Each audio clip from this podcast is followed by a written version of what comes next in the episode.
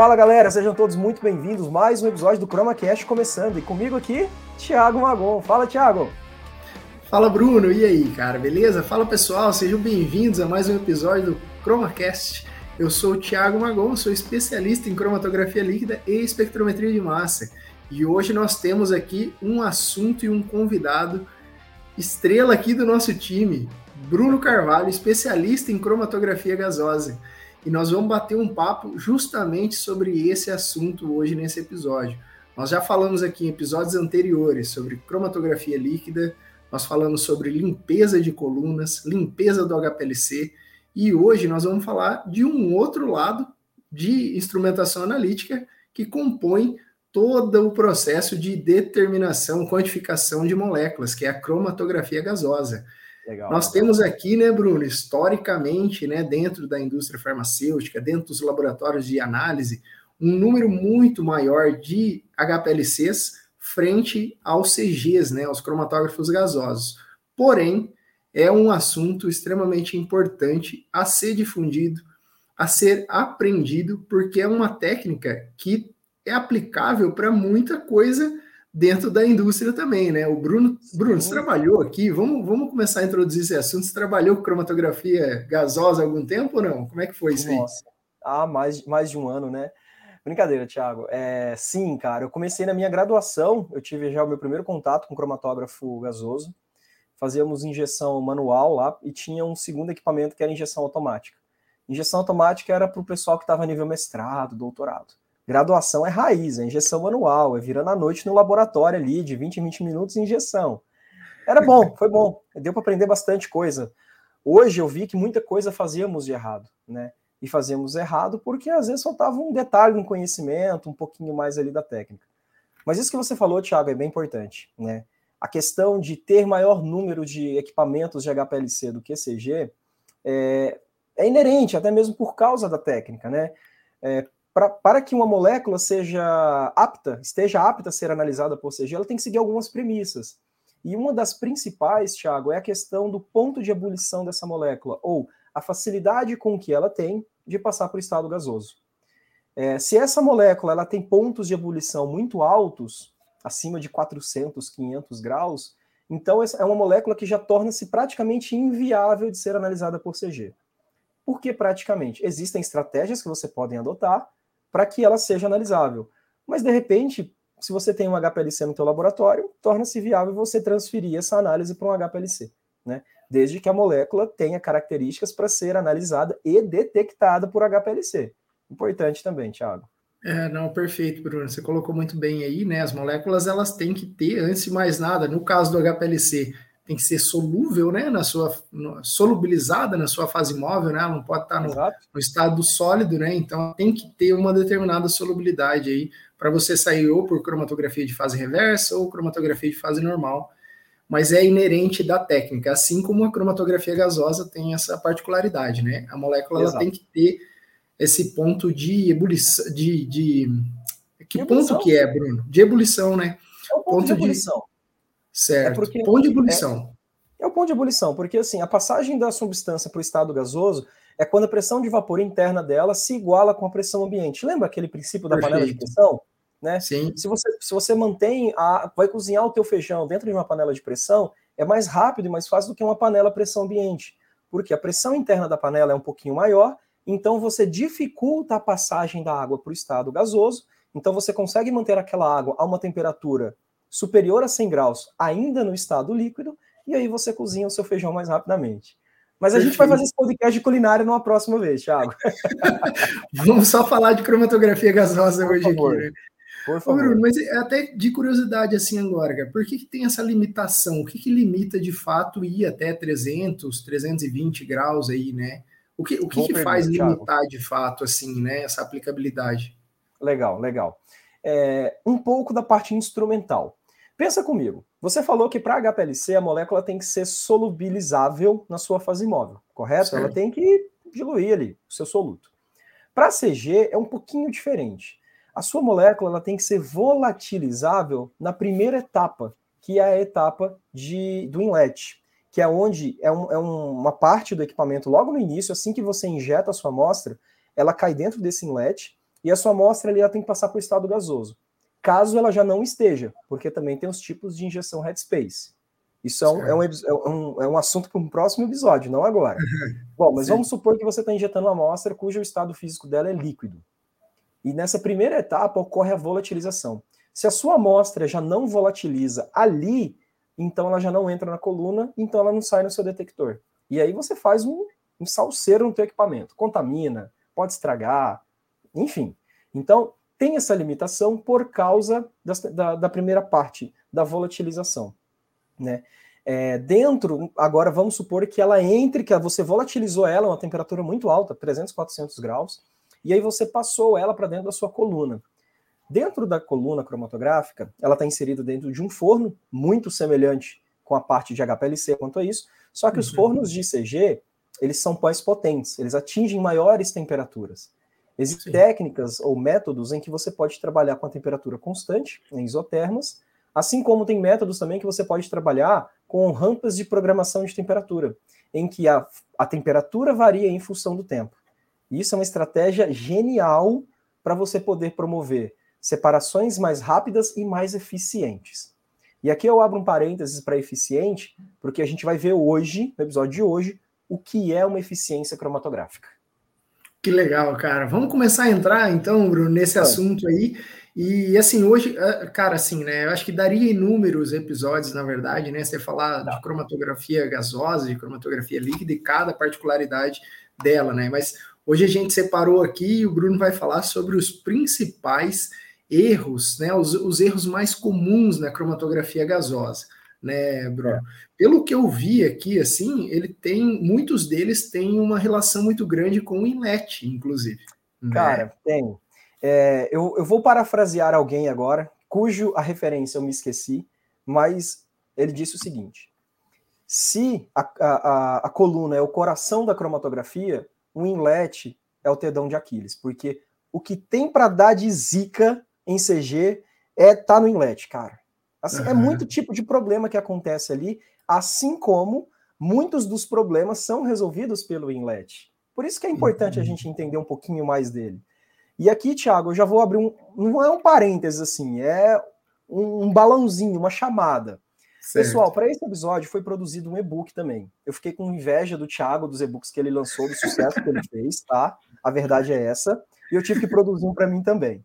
Então, olha só, para você acompanhar esse episódio de uma maneira mais didática, mais interessante, poder absorver melhor o conhecimento, baixa o e-book, a gente vai deixar o link aqui na descrição, tanto do Spotify quanto do YouTube. Está disponível também ali no nosso Instagram, ali na, no nosso perfil, né? tem um link tree ali que vai direcionar para os e-books do Thiago e, e para esse e-book de CG também.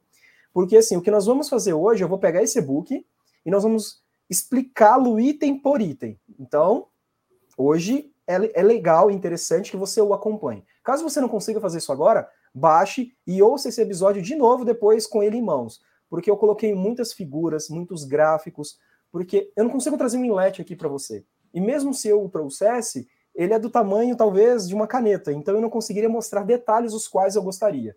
Então, pegamos figuras, pegamos esquemas, alguns vídeos, eu não consegui colocar vídeo, mas eu fui tirando print de partes do vídeo para ficar algo mais visual ali. Eu acho que ficou um material bem legal, Thiago. Não, com certeza ficou, Bruno. Eu já tive a oportunidade de ver ele aqui. Recomendo, ah, reforço aí para o pessoal baixar esse, esse documento também. E aproveitem porque é um tipo de conteúdo que vai ajudar de fato no seu dia a dia, né, no laboratório, principalmente com a parte de resolução de problemas nesse caso aqui, né, Bruno? Hum. E até como evitar alguns problemas, né? Eu tenho para mim até que assim, se você tiver muito bem definido, né, todas as partes básicas de conhecimento de cromatografia líquida, cromatografia gasosa, você já vai conseguir resolver cerca de 80, 90% aí dos problemas do dia a dia, né, Bruno? Vai, você comentou vai. do você comentou do, do inlet, né, no, no, no CG, uhum. né? Seria a parte de introdução da amostra, de fato. Introdução da amostra né? no equipamento. É onde, desculpa te interromper, Thiago, é onde a amostra volatiliza, ela passa para o estado gasoso e ela se mistura com a fase imóvel para então, então, perdão, entrar na coluna ou sair fora do equipamento. Cara, é isso Sim. mesmo.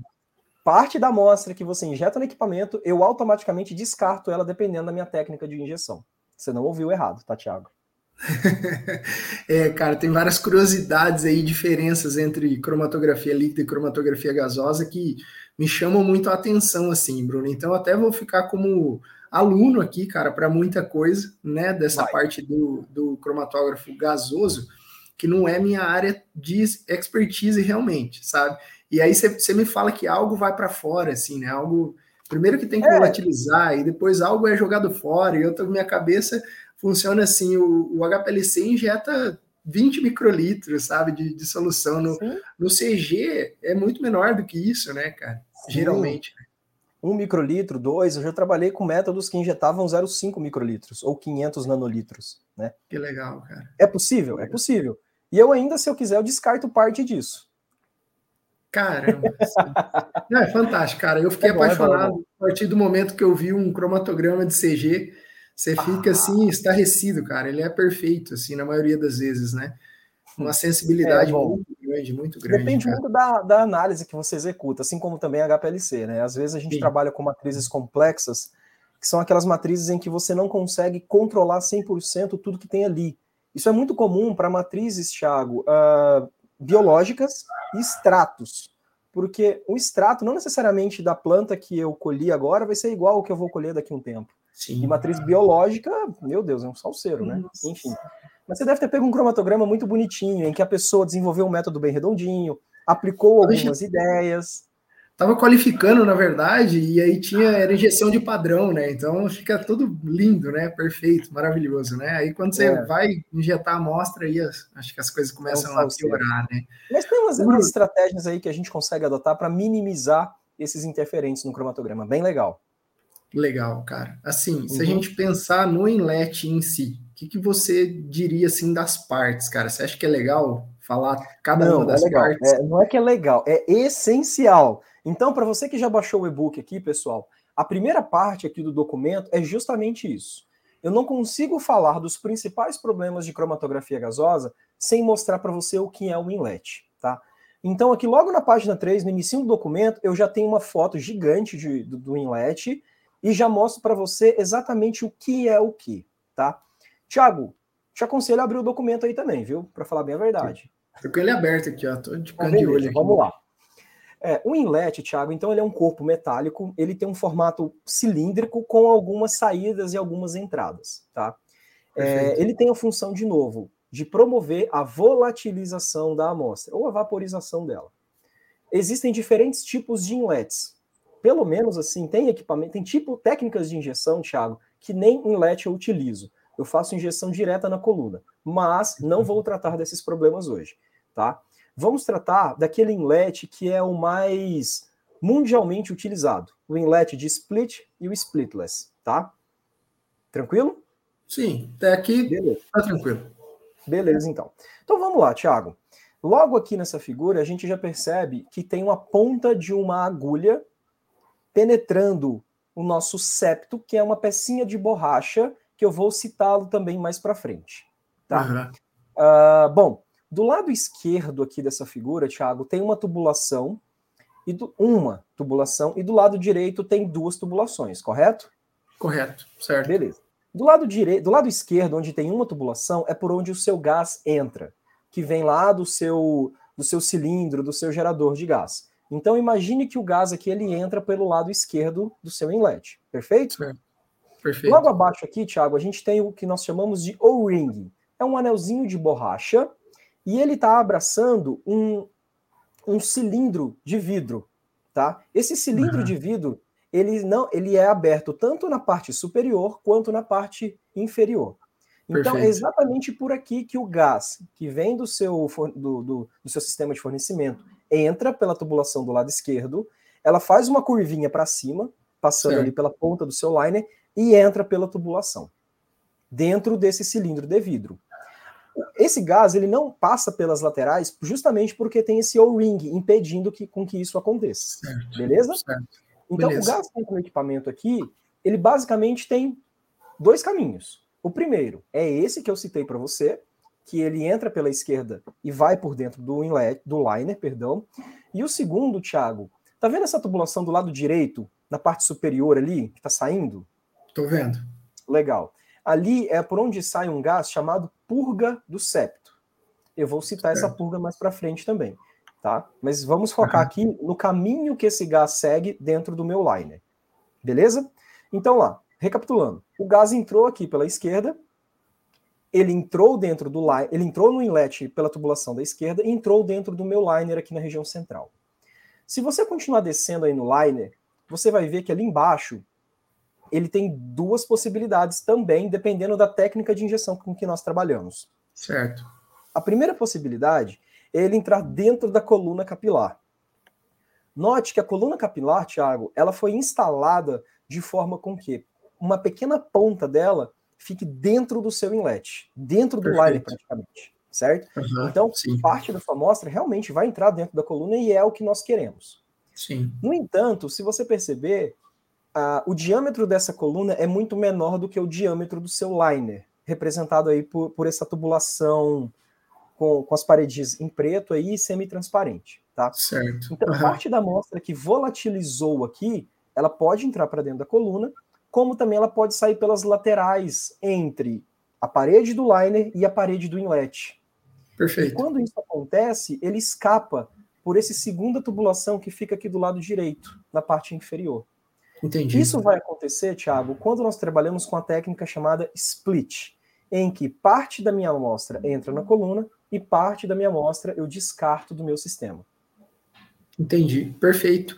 Eu, eu fiquei com uma dúvida ali, assim, você comentou do gás, né, que entra da Legal. parte esquerda, e aí ele vai descer pelo liner, parte dele, e parte pode ir para fora, que se chama de purga do, do injetor. É, é, um tipo de gás só ali, que é o gás Legal, de arraste para todo mundo, ou tem mais de um tipo? Legal, ótima pergunta. Na verdade, alguns equipamentos e alguns softwares de equipamentos permitem que, num segundo momento, após a introdução da sua amostra no liner, após a volatilização e a entrada dela na coluna, você pode trocar esse gás. Você pode deixar de ser a fase imóvel para que seja um outro gás, hum. com o intuito de economizar a sua fase imóvel. Tá? É, é o chamado save gas. É uma função que alguns ah. equipamentos e alguns softwares têm. Não são todos. Mas, sim. via de regra, sim, é o gás da sua fase imóvel que está fazendo tudo aí. Está pressurizando esse sistema e está empurrando a sua amostra ou para dentro da coluna ou para fora do sistema, dependendo uhum. da sua técnica de injeção. Tranquilo? Entendi, não tranquilo. Você comentou do liner, tem dois tipos de injeção, tem dois tipos de liner também, né? O, o não, Thiago, são vários tipos de liner. Inclusive, ah. é um dos tópicos do e-book aqui. Tá, é, então um dos erros mais comuns é a escolha do liner, e eu vou falar deles daqui a pouco. Tá, então vamos segurar aqui, que eu já fiquei vamos curioso ali, eu já queria saber de tudo quanto é Legal, é legal. Uh, bom, Vou, vou, então a gente já sabe qual é o caminho que a amostra segue dentro do inlet, certo? Então eu vou voltar ali em cima no septo. A função do septo, Thiago, é basicamente manter a pressão do seu inlet positiva, uma pressão maior do que a pressão ambiente. Porque uhum. se ele não existisse ali, como que esse inlet ficaria pressurizado a ponto da sua amostra seguir o caminho que ela deve seguir? Você injetaria ele ali, se não tivesse esse septo, a sua amostra sairia por cima e contaminaria o teu ambiente, por exemplo. Sim. Então a função dele é manter a pressão positiva dentro do seu inlet, impedir com que o gás vaze para o ambiente. Perfeito, entendi. Tranquilo? Sim, seria a parte superior ali, né? A primeira Exato. parte ali para segurar. A parte alaranjadinha ali, onde a, exatamente a agulha perfura para poder uhum. fazer a injeção da sua amostra. Tranquilo? Tranquilo, perfeito. Legal. Esse é o nosso liner, Thiago minto, nosso inlet. Só que um dos principais erros, ou um dos erros, problemas que acontecem, não erros, mais comuns que nós temos em cromatografia gasosa é justamente o cuidado com a seringa. Então, agora que nós já vimos onde a seringa de injeção de amostra ela entra no nosso inlet, e agora que eu vou citar justamente a nossa seringa, Thiago aqui o bicho pega. Cara, é, é, o, é, o, coletor da sua amostra, na verdade. É o, é, é o que vai descer lá no vial, puxar isso. o líquido e introduzir dentro do seu inlet, né? A Exato. seringa. No, no HPLC é agulha, né, que a gente chama. É, agulha, exatamente. A gente, Legal. a gente chama de agulha que abre, acaba abrindo um caminho para uma seringa no final das contas também, né? Exato. Mas Exato. o que perfura o vial é o, a agulha lá no caso do HPLC, Exato. né? Aqui nós aqui, temos a seringa direto. Perfeito. E aqui, cara, a primeira coisa que a gente chama atenção é a questão da, da correta limpeza e manutenção dessa seringa. Bom, uhum. tanto para injeção manual quanto para injeção automática. Mas o grande problema aqui é a injeção automática. Por quê? O usuário, ele precisa conhecer a amostra dele, e ele, por causa disso também, ele precisa selecionar solventes de limpeza adequado para essa seringa, para que ela não contamine amostras seguintes. Não gere uhum. picos fantasmas, não gere carry-over. Acontece que quando você escolhe um solvente não adequado, ou que não solubilizou corretamente a sua amostra, ou com baixo ponto de ebulição, ou seja, que volatiza muito rápido, esse, esse corpo interno da seringa ele vai ressecar. O êmbolo ali mesmo? O, o, o êmbolo, porque o êmbolo é uma pecinha de metal que corre uhum. dentro do corpo de vidro da seringa, perfeito? Sim, sim, perfeito. Perfeito. E quando você não escolhe um solvente adequado, esse solvente, por exemplo, ele pode não solubilizar sua amostra. Então, sua seringa está suja, ela acabou de fazer uma injeção, e ela vai ali na sua estação de limpeza, ou o usuário vai promover manualmente a limpeza dela, se for injeção manual, e uhum. aquele solvente ele não vai solubilizar a amostra que pode estar ali dentro, contida dentro da seringa, então ela, vai, ela, não vai solubilizar, vai ficar um, um particulado sólido ali. Pode uhum. acontecer, tá? Entendi. E quando você está fazendo essa injeção manual, o usuário geralmente ele tem a percepção com o movimento de sucção e despejo, ele consegue perceber se o êmbolo está desenvolvendo esse movimento de forma harmoniosa, de forma uhum. fluida. Se não, se está travando, está agarrando um pouquinho, ele já para, ele não força, beleza? Senão ele vai quebrar. Sim. Agora ele tem um tato ali, né? Direto, né? Isso, ele tem um tato. Agora pensa na injeção automática. O equipamento hum. tem sensibilidade? Tem tato? Não tem. Então, quando o solvente de limpeza não é adequadamente selecionado, ou a limpeza não é adequadamente executada, olha a primeira foto aí, Thiago, o que, que pode acontecer? Eu vi, cara, entortou a, o, o êmbolo aqui, o né? A ali, né? E, cara, esses injetores automáticos, eles são violentos mesmo, né? Eles, eles são, são, muito fortes, rápidos. Eles são violentos, né? eles são fortes, rápidos. Exatamente. Exato. Então, se tiver qualquer resíduo ali que, que, que, gere uma resistência, né? Muito possivelmente vai entortar né, o, o êmbolo ali. Então, aqui, ó, aqui já começa um dos, um dos problemas mais comuns para a cromatografia gasosa. A não limpeza ou a limpeza inadequada da seringa de injeção, seja para injeção manual, seja para injeção automática. Aqui eu vou abrir um parênteses, Thiago. Injeção headspace, isso não acontece, tá? São outros tipos de problema. Por quê? Injeção headspace, você está fazendo uma coleta de um gás. Então, a limpeza desse gás é um, é um outro gás que passa por dentro da seringa e faz a limpeza dela. Não tem esse tipo de problema, tá? Aqui Sim. o nosso foco é para injeção de amostras líquidas, beleza? Entendi, não faz sentido. Entendi. Uhum. Uhum, legal. Cara, assim, né? Parece uh, algo que é relativamente simples, mas se você não tiver ligado a isso, cara, você tá morto, vai ter que trocar a agulha. Trocar a seringa, desculpa, né? E, e, uma seringa dessa eu imagino que não é tão em conta. Ah, né? não é barato, Thiago. Porque assim, você parar para pensar, um becker de vidro nada mais é do que um copo de mastomate. Um uhum. copo de mastomate com mastomate, você vai no mercado, você paga o quê? Uns 5, 6, 7, 8 reais? É, mais ou menos isso. Por aí, não sei. Agora, vai comprar um becker. É 15, é 20, é 30 reais. Um becker. Tem a mesma Exato. função de um copo de mastomate. Então você imagina uma seringa que tem capacidade de pegar com precisão e exatidão microlitros. Rapaz. De fato. É, cara. O Bruno, então assim, o que eu faria mesmo de fato ali na rotina para evitar isso? Escolha um solvente adequado Legal. e cuidar para saber a solubilidade da sua amostra, seria isso? Também, Thiago. Eu ainda acrescento um ponto pessoal meu aqui. Existem alguns guias na internet que são muito semelhantes em alguns pontos e se diferem em outros pontos. Certo. O ponto que eu, Bruno, como experiência de usuário, passo aqui é o seguinte: Após uma sequência de injeções, ou enquanto está injetando uma amostra ali, sua corrida cromatográfica deve ter 15, 10, 20 minutos que seja, eu vou lá manualmente, pego a minha seringa e faço uma, eu faço uma avaliação do êmbolo para saber como está. Ou, na etapa de desenvolvimento de método, eu já verifico isso. Aí eu sei que a cada 10 injeções, eu manualmente vou lá e faço algumas limpezas, eu verifico o êmbolo. Ou é uma amostra que eu já conheço, o solvente de limpeza está tudo tranquilo, é um método é, bem estabelecido, que nunca apresentou esse tipo de problema, vai embora. Entende? Cara, que legal esse ponto. Que legal é... esse ponto aí que você levantou, cara, porque tem a ver também com o tato de estar próximo ali do equipamento e é. monitorando, né? Porque assim, ó, primeiro, antes de mais nada, se você não tiver o registro, né, cara, das coisas que você está fazendo, ou mesmo a consciência Legal. ali, né, da, dos resultados e tal, nessa né, proximidade para poder conduzir tanto a resolução de problemas quanto a eficiência do seu método, você não vai conseguir evoluir nada na cromatografia, não tem jeito, né? Então não isso vai. aí que você acabou de falar é perfeito, assim, né? Tá lá presente, tá. vendo o que está acontecendo.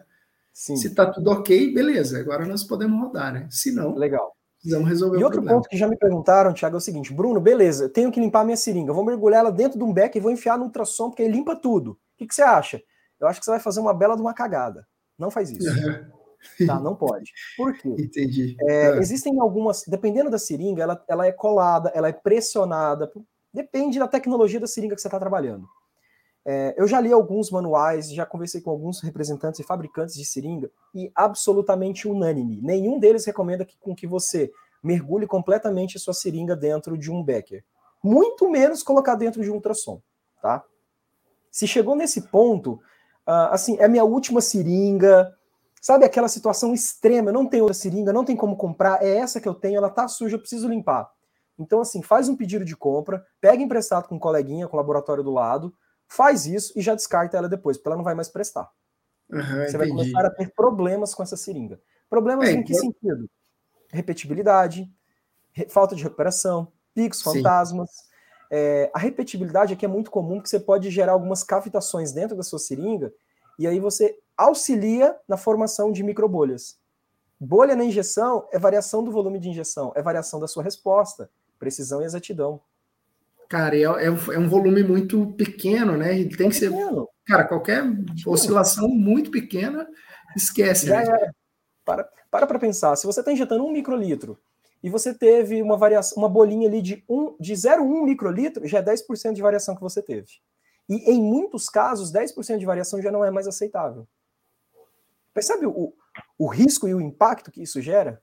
Não, que legal, né, cara? E, e, é algo assim que é só você estar tá ligado, né? Atento a essa questão, cara. Que, que informação legal, assim. Vou pegar para mim, é. inclusive, aqui no meu legal. dia a dia, que já fez diferença, cara. Pois é. E aqui no e-book, Thiago, eu coloco uma foto de, uma, é, de um esquema de uma pessoa fazendo uma limpeza manual, para que ela perceba que ela tenha esse tato da sensibilidade da movimentação do êmbolo, para evitar com que esse tipo de problema aconteça tá? Entendi. Tranquilo? Tranquilo, até aqui tranquilo, entendemos o inlet, entendemos a seringa também, como limpar, pelo menos evitar, né, alguns problemas, né? É. E depois disso, Bruno? Legal. Ainda no inlet, Thiago. Então, assim, vamos, vamos seguir a, perdão, a cronologia da injeção aqui. Você já cuidou da sua seringa, certo? Certo. Tá, tá limpinha, tá adequada. Ela fez a sucção de uma alíquota da sua amostra e vai injetar no equipamento. Uhum. A primeira coisa que ela faz ao injetar no equipamento é perfurar o septo, que é aquela pecinha, aquele disco de borracha, de outros materiais também, que está ali para manter a pressão positiva do seu inlet. Legal?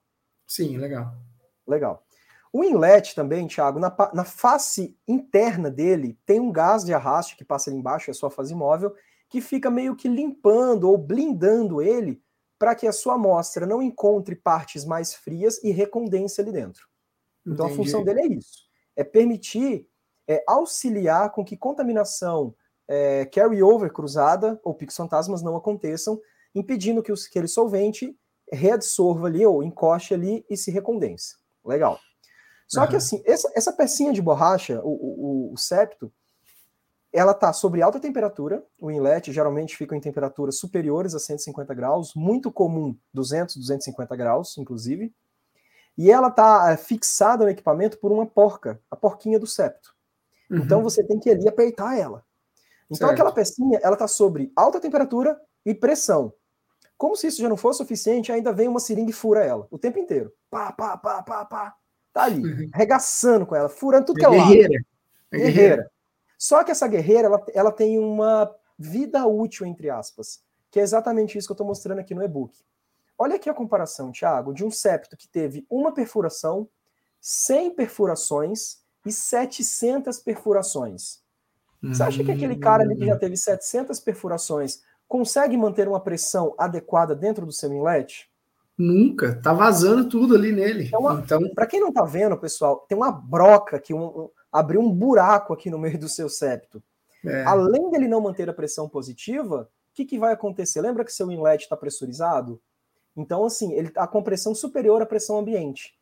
Então, a tendência é com que gás saia do seu inlet para o ambiente. Se o septo não consegue segurar esse gás ali dentro e esse gás contém a sua amostra, o que está acontecendo? Você está perdendo a amostra para o ambiente. Caramba, cara. E aí você pode ter variação de novo de, de, de resposta. Ah, pode dar um erro também no equipamento, né? Provavelmente, porque se, pode, ele tem que estar pressurizado. Ele não né? vai conseguir estabelecer a pressão adequada então, assim, olha, ele vai ficar lá, pá, tentando regular a pressão. Pelo menos os equipamentos mais modernos, Sim. eles têm essa capacidade de entender qual é a pressão correta para o sistema que você está trabalhando, e ele vai te falar, meu querido, não estou conseguindo chegar na pressão, está tendo algum vazamento no teu equipamento. Vem aqui e dá uma olhada.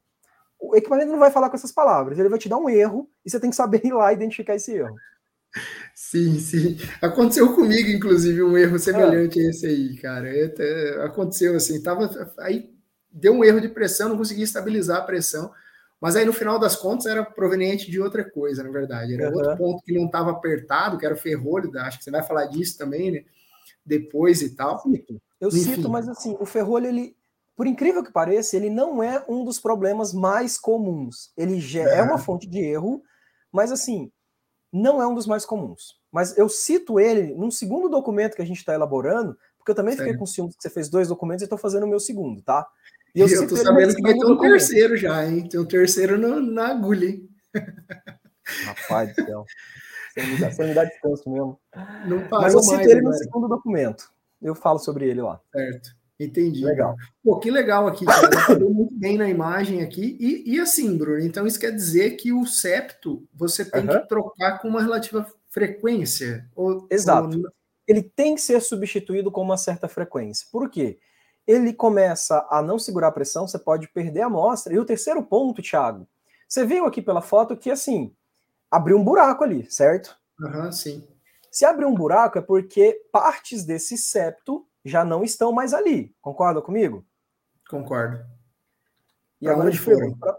Para onde que foi essa, esses, essas partes que deveriam estar ali e não foram? É, eu acho assim, suponho que foi para onde não deveria ir, que provavelmente, né, a coluna ou a agulha, Cara, não é sei, é agulha não, talvez. Às é, vezes, é, você pode entupir uma agulha, pode, pode ter partículas ali. Uhum. É, de novo, essas partes que são de, desprendidas do seu septo, elas. Vamos imaginar o pior caso, tá? Em que você está trabalhando com um liner. Esse liner é um cilindro de vidro aberto na, na face superior e na face inferior e não tem lã de vidro dentro dele. Eu vou explicar depois a questão da lã de vidro. É um tubo, é um cilindro, tá? É um cano, um cano de vidro. E esse septo, ele está soltando partículas e essas partículas entraram para dentro da coluna.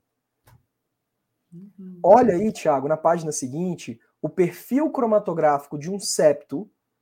O que, que ele gera no teu cromatograma quando a gente está trabalhando com uma injeção do tipo splitless, em que todo o conteúdo injetado dentro do inlet pela sua seringa entra dentro da coluna, que é o cromatograma superior, e o cromatograma inferior, na página 7, ele mostra o perfil cromatográfico de um septo sangrando, de um septo desgastado, para injeção uhum. do tipo split. Então, sim, você pode ter geração de picos fantasmas ali dentro. Caramba, cara, eu vi aqui, não, é, sim, sim. E aí começa até a ficar mais, mais fácil identificar, talvez, né, o problema baseado Exato. nesse entendimento agora, cara. Exato. Vou te levantar né? uma, mais uma hipótese. Vamos supor que agora que esse liner que você possui, Thiago, ele tem uma lã de vidro ali. A uhum. lã de vidro dentro do liner, ela tem a função de aumentar a superfície de contato da sua amostra com superfícies mais quentes para promover a volatilização, certo? Entendi. Então, assim, é, é, uma, é, um, é um algodãozinho de lã de vidro que tem ali dentro, que está quente, e aí você injeta o líquido, o líquido entra em contato com esse com essa algodãozinho e a sua amostra volatiliza. Se o seu septo está desprendendo partículas, essas partículas podem ficar retidas na sua lã de vidro. Então elas não Sim. entram na sua coluna, você não vai enxergar aquele perfil cromatográfico. Certo. Só que esses materiais de que os septos são feitos, por mais que os fabricantes trabalhem com as desativações, eles ainda podem conter grupos funcionais que podem interagir com a sua amostra. E aí você pode ter um chamado efeito matriz positivo e negativo. Em que uhum. sentido? Eu fiz uma primeira injeção. Ó, vamos supor que meu septo está fudido, está arregaçado. Tá? Uhum. Soltou partículas, essas partículas ficaram dentro da lã de vidro, que está dentro do certo. meu liner, certo? certo? E aí eu fiz uma, uma, uma, injeção. Parte, alguns dos meus analitos ficaram, interagiram com o meu septo e ficaram ali. Eles não entraram para dentro da coluna. Então você vai perceber uma diminuição de área. Se era para você ter uma área de 100, você vai ter uma área de 90, de 70, de 80, enfim, tá? Numa segunda injeção, repetição dessa primeira, você também vai injetar a mesma amostra. Só que aí você espera uma área de 100. E aí você vai pegar uma área de 110, 115, 120. Você percebe que aquela, aquele analito que antes estava interagindo com o seu septo da primeira injeção, por algum motivo, na segunda ou terceira ou sucessivas injeções depois, ele foi desprendido dali e voltou para dentro da sua coluna e foi para o seu detector. Então te gerou um efeito de matriz positivo. Caramba, cara, que legal. Não, que legal essa explicação, porque assim, eu já consegui pensar em duas coisas diferentes. Que primeiro assim, é. ó, você danificou o seu septo, você não percebeu, ou você não trocou com frequência, ele já desceu para o liner que está na lã de vidro, ou preso ali, absorvido uhum. em alguma coisa que está interferindo na sua análise, aí você vê problema na sua análise. A hora que você for trocar, certo. você vai ter que trocar tanto o liner, provavelmente, quanto o septo. E se Sim. você tivesse um monitoramento mais adequado ali, ou mesmo ter direcionado para troca só do septo, com um pouco de antecedência, talvez você não teria tido nem problema na sua análise e nem no seu liner. Né? Exato. Por isso que é interessante você saber dessa, desse detalhe, né, cara? Exato. Assim. E assim, fazendo jus ao nome do documento, Thiago, os principais erros e como evitá-los. Então, como que eu evito isso? Manutenção periódica no equipamento. Manutenção que o próprio analista faz abre ali a porca do septo, dá uma olhada, como que eu, Bruno, fazia. Eu, o, o, septo, Thiago, ele é uma pecinha de borracha maleável, então você pode pegar ele e, opa, eu tava com, e dobra ele, dá uma dobrinha. Uhum. Porque Entendi. aí você vai ter uma dimensão de como tá aqui esse buraco aí no centro do seu septo. Nossa, já tá um buraco muito grande. Troca. Não, eu acho que ele ainda não foi muito utilizado. Mantém. Uhum. Percebe? Entendi. É isso. Percebi. Tá Evitou. Que legal, problema. cara. Tô, tô, não, tô, tô curioso aqui para mais coisa, cara. Estamos no septo aí, né? Tamo, ó, passamos seringa, passamos o septo agora, né? Legal. Tem mais alguma consideração sobre o septo, assim? Que você... Tenho, Thiago. É muito importante também a seleção do material com, com que este septo é feito, visando a compatibilidade química, ou seja, com que esse septo é, ele pode ser analisado, com quais tipos de substâncias ele pode ser analisado, que ele tende a não interferir, a incompatibilidade química com quais tipos de substâncias que esse septo não pode interagir porque vai promover uma reação química, tá? E outro detalhe importante é o material com que ele é feito e a faixa de temperatura suportada para esse material. Não adianta eu colocar um septo de borracha que vai até 150 graus quando eu trabalho a 280 graus no meu inlet. Esse septo, Sim. ele vai esfarelar ali dentro. Você vai retirar ele depois com a pinça ou com, com a mão usando luvas, Uhum. Você vai ver que sai farelo na tua mão. Aí você pensa, putz, está saindo farelo na minha mão. O que, que já não deve ter entrado para dentro do meu sistema? E você começa a ter problema em cascata, né? Porque depois, depois do liner vem a, a coluna, cara. Então, Exato. meu Deus, a coluna. a coluna, o coração da cromatografia, né? Uhum. Então, assim, Caramba, é um disquinho de borracha simples que, infelizmente, é negligenciado, tem a sua importância muito grande, eu já citei aqui a, a função dele, gera problemas absurdos e é extremamente fácil de evitar. Ô Bruno, e onde eu encontraria essas informações sobre as características do septo? Seria com o fabricante daí? Você compra. Manuais do fabricante, Thiago. Manuais do fabricante. Existe isso. Uh, os principais marcas de equipamento de cromatógrafos, eles têm, é, a maioria deles pelo menos, também vendem consumíveis para os equipamentos. E tem esses manuais que têm algumas dessas informações. Material com que é feito, faixa de temperatura, compatibilidade e incompatibilidade. Eu deixei aqui no documento, Thiago, os principais materiais, a compatibilidade e a incompatibilidade. Por quê? Perfeito. Pelo menos essas informações de compatibilidade e incompatibilidade, elas são mais harmonizadas entre os fabricantes. As faixas de temperatura é muito diferente. Tem alguns que falam que o septo dele, que é de borracha, vai a 500 graus. Não, 500 não, 300, vai. Outro uhum. fala que ele, o, o, de borracha dele não vai a 300, vai a 200. Mas para 300, ele tem um outro, de silicone, com não sei o quê. Salseiro. É, então assim, eu, de propósito, eu não coloquei essas informações aqui, porque essa informação não é muito harmonizada, tá? Então, dependendo da faixa de temperatura que você vai trabalhar, pegue o, o, o guia do fabricante ali, do fornecedor, e avalie essa questão de faixa de temperatura adequada para cada tipo de material de septo. Entendi. Perfeito. É, tem que se dedicar um pouco ali, né? Ver a parte um pouco. É, não é e, assim, básica. Assim, é, é, uma vez que você faz isso. É, tem, tem laboratórios de análise de rotina, é uma vez que você vai fazer isso. É desenvolvimento de método, você vai, você vai ver duas, três vezes e já vai lembrar: olha, esse material é para essa temperatura, esse é para aquela, incompatibilidade com isso. Ou faz o seguinte: monta a tabelinha que nem eu montei aqui no meu e-book, complemente ela da melhor maneira que, que, que seja vantajoso para você. Não precisa seguir a minha. Tome ela como base e monte a sua. E aí você acrescenta Legal, as informações cara. que forem pertinentes. Baita dica. Baita pois dica é. aí. Sim. Vamos pro próximo, Bruno, estamos, estamos lá, na, ó, passamos seringa e septo. Dois uhum. pontos aí que vai ajudar a evitar problemas. Depois do septo, nós temos o liner. É, cara. E liner, muita gente fala, mas para que serve esse bendito desse liner? Só serve para eu... dar problema. Tem, eu abro o catálogo aqui, tem 500 opções, eu não sei qual que eu compro. Que diabo que é esse negócio? Pois é, gente, o liner, vamos lá. Ele tem ele tem várias funções e algumas das funções do liner são muito devido à geometria dele tá? Mas vamos às funções mais básicas.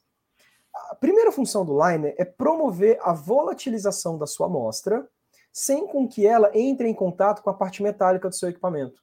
Essa parte metálica, Thiago, vamos supor assim, ó, você colocou ali é, o seu inlet a 250 graus para promover a volatilização da sua amostra, certo?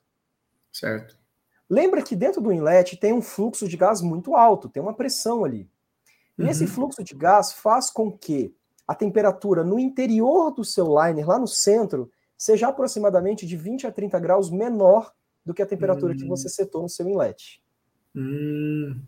Pois é. Entendi. No material que eu vou produzir e que no curso que nós já damos, eu falo na parte no curso de desenvolvimento de método que a temperatura do inlet deve ser investigada e otimizada no desenvolvimento de método para que você não tenha esse tipo de problema. Porque muita gente pensa que eu coloquei 250 graus, então a temperatura é homogeneamente 50 gra 250 graus para todo mundo ali. Não. Tem um gás passando ali com alta velocidade, com pressão, e a temperatura no interior tende a ser menor. Você tem um gradiente de temperatura ali dentro, certo?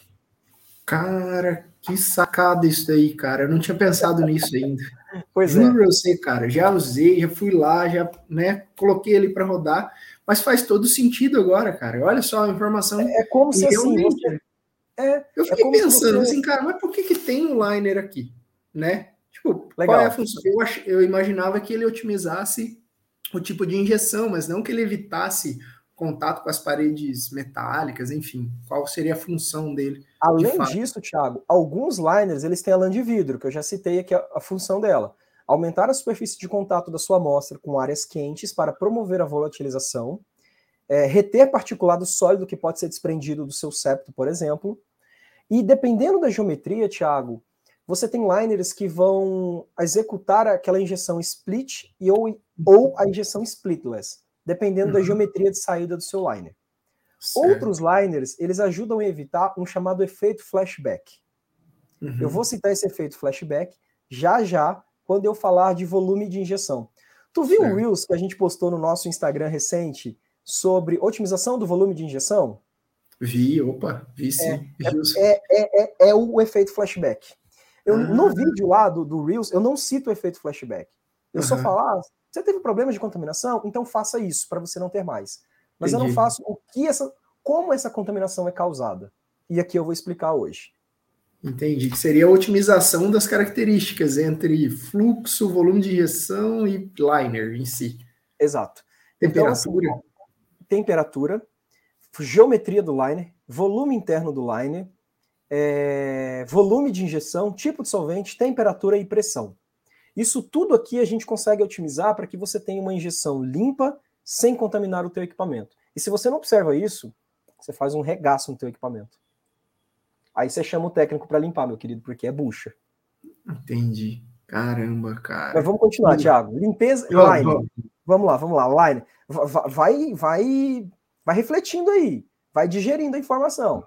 Não, eu tô, cara, eu tô aqui. Minha, minha cabeça ela só funciona na cromatografia líquida, mas estou fascinado, assim, cara, em conhecer um pouco mais por é. dentro também, porque, Sim. cara, eu achei muito a aplicabilidade de cromatografia gasosa ela é muito interessante, cara, assim. É. E, só que assim, você tem que conhecer os detalhes, né, para poder usar de uma maneira adequada, né?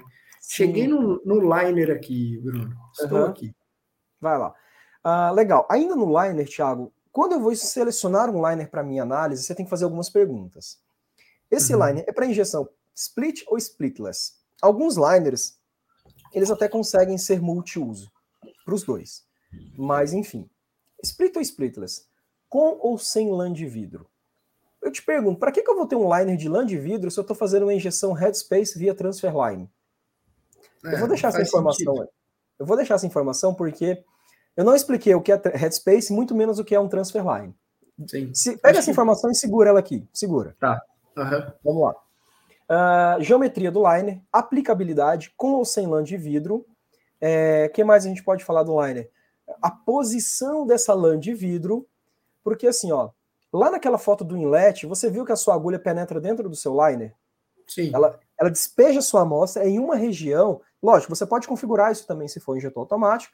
Se for um injetor manual, faz uma marcação de canetinha ali só para você ter uma ideia da altura. É isso, é a dica. Mas assim, se, tem algumas injeções em que você injeta a sua amostra abaixo do liner. A sua seringa perfura o liner, perfura a lã de vidro e injeta lá abaixo. Algumas injeções você injeta acima, então depende também. Caramba, cara. A posição da injeção por causa da posição da lã de vidro. Sim. Entendi. Dependendo do método, você tem que investigar e otimizar, tá? Uhum. Sim. Bom, e geometria do liner. Alguns liners, Thiago, eles têm um diâmetro interno de 2 milímetros, o diâmetro interno, outros de 4 milímetros. Certo. Dá uma descida na página aí e olha aí na página 10, dois cromatogramas. Um obtido com um liner de 4 milímetros de diâmetro interno, o outro de 2 milímetros. O liner de 4 milímetros, Thiago, ele proporciona uma pressão menor da entrada da coluna. Então, é como se seus analitos eles pudessem entrar com mais calma, mais tranquilidade ali. Uhum, a pressão é menor. O liner de 2 milímetros, não. A fase móvel está empurrando todo mundo ali. E o fato de estar tá empurrando todo mundo ali, você faz com que aquela banda de analito que está dentro da coluna, ela fique mais estreita. Quanto mais estreita for essa banda de, de, de moléculas do seu analito dentro da coluna, a tendência é com que seu pico saia mais fino, o que é bom para gente. Entendi. Será que dá, não sei, tá? Tô viajando aqui, mas será que Viagem. daria para a gente fazer uma uma, um paralelo, cara, com um void volume, por exemplo, da cromatografia líquida, que seria um volume que não deveria estar ali em algum ponto de tubulação, encaixe perfeito do parafuso, a distância com as não. válvulas. Eu acho que não, Thiago, porque para a cromatografia gasosa nós também temos o volume morto, hum. que é, é, o mesmo, é o mesmo sentido. Quanto tempo uma molécula não retida ou que não interage com a fase estacionária da sua coluna demora a partir do momento da injeção percorrer o seu sistema e sair no detector? Não, é entendi, isso, né? mas digo, digo assim, tipo, não, não o volume morto do sistema, mas sim um volume ah, okay. que não deveria estar ali. E, e, você encaixou erradamente e ele aumentou ah, o ser. volume do equipamento.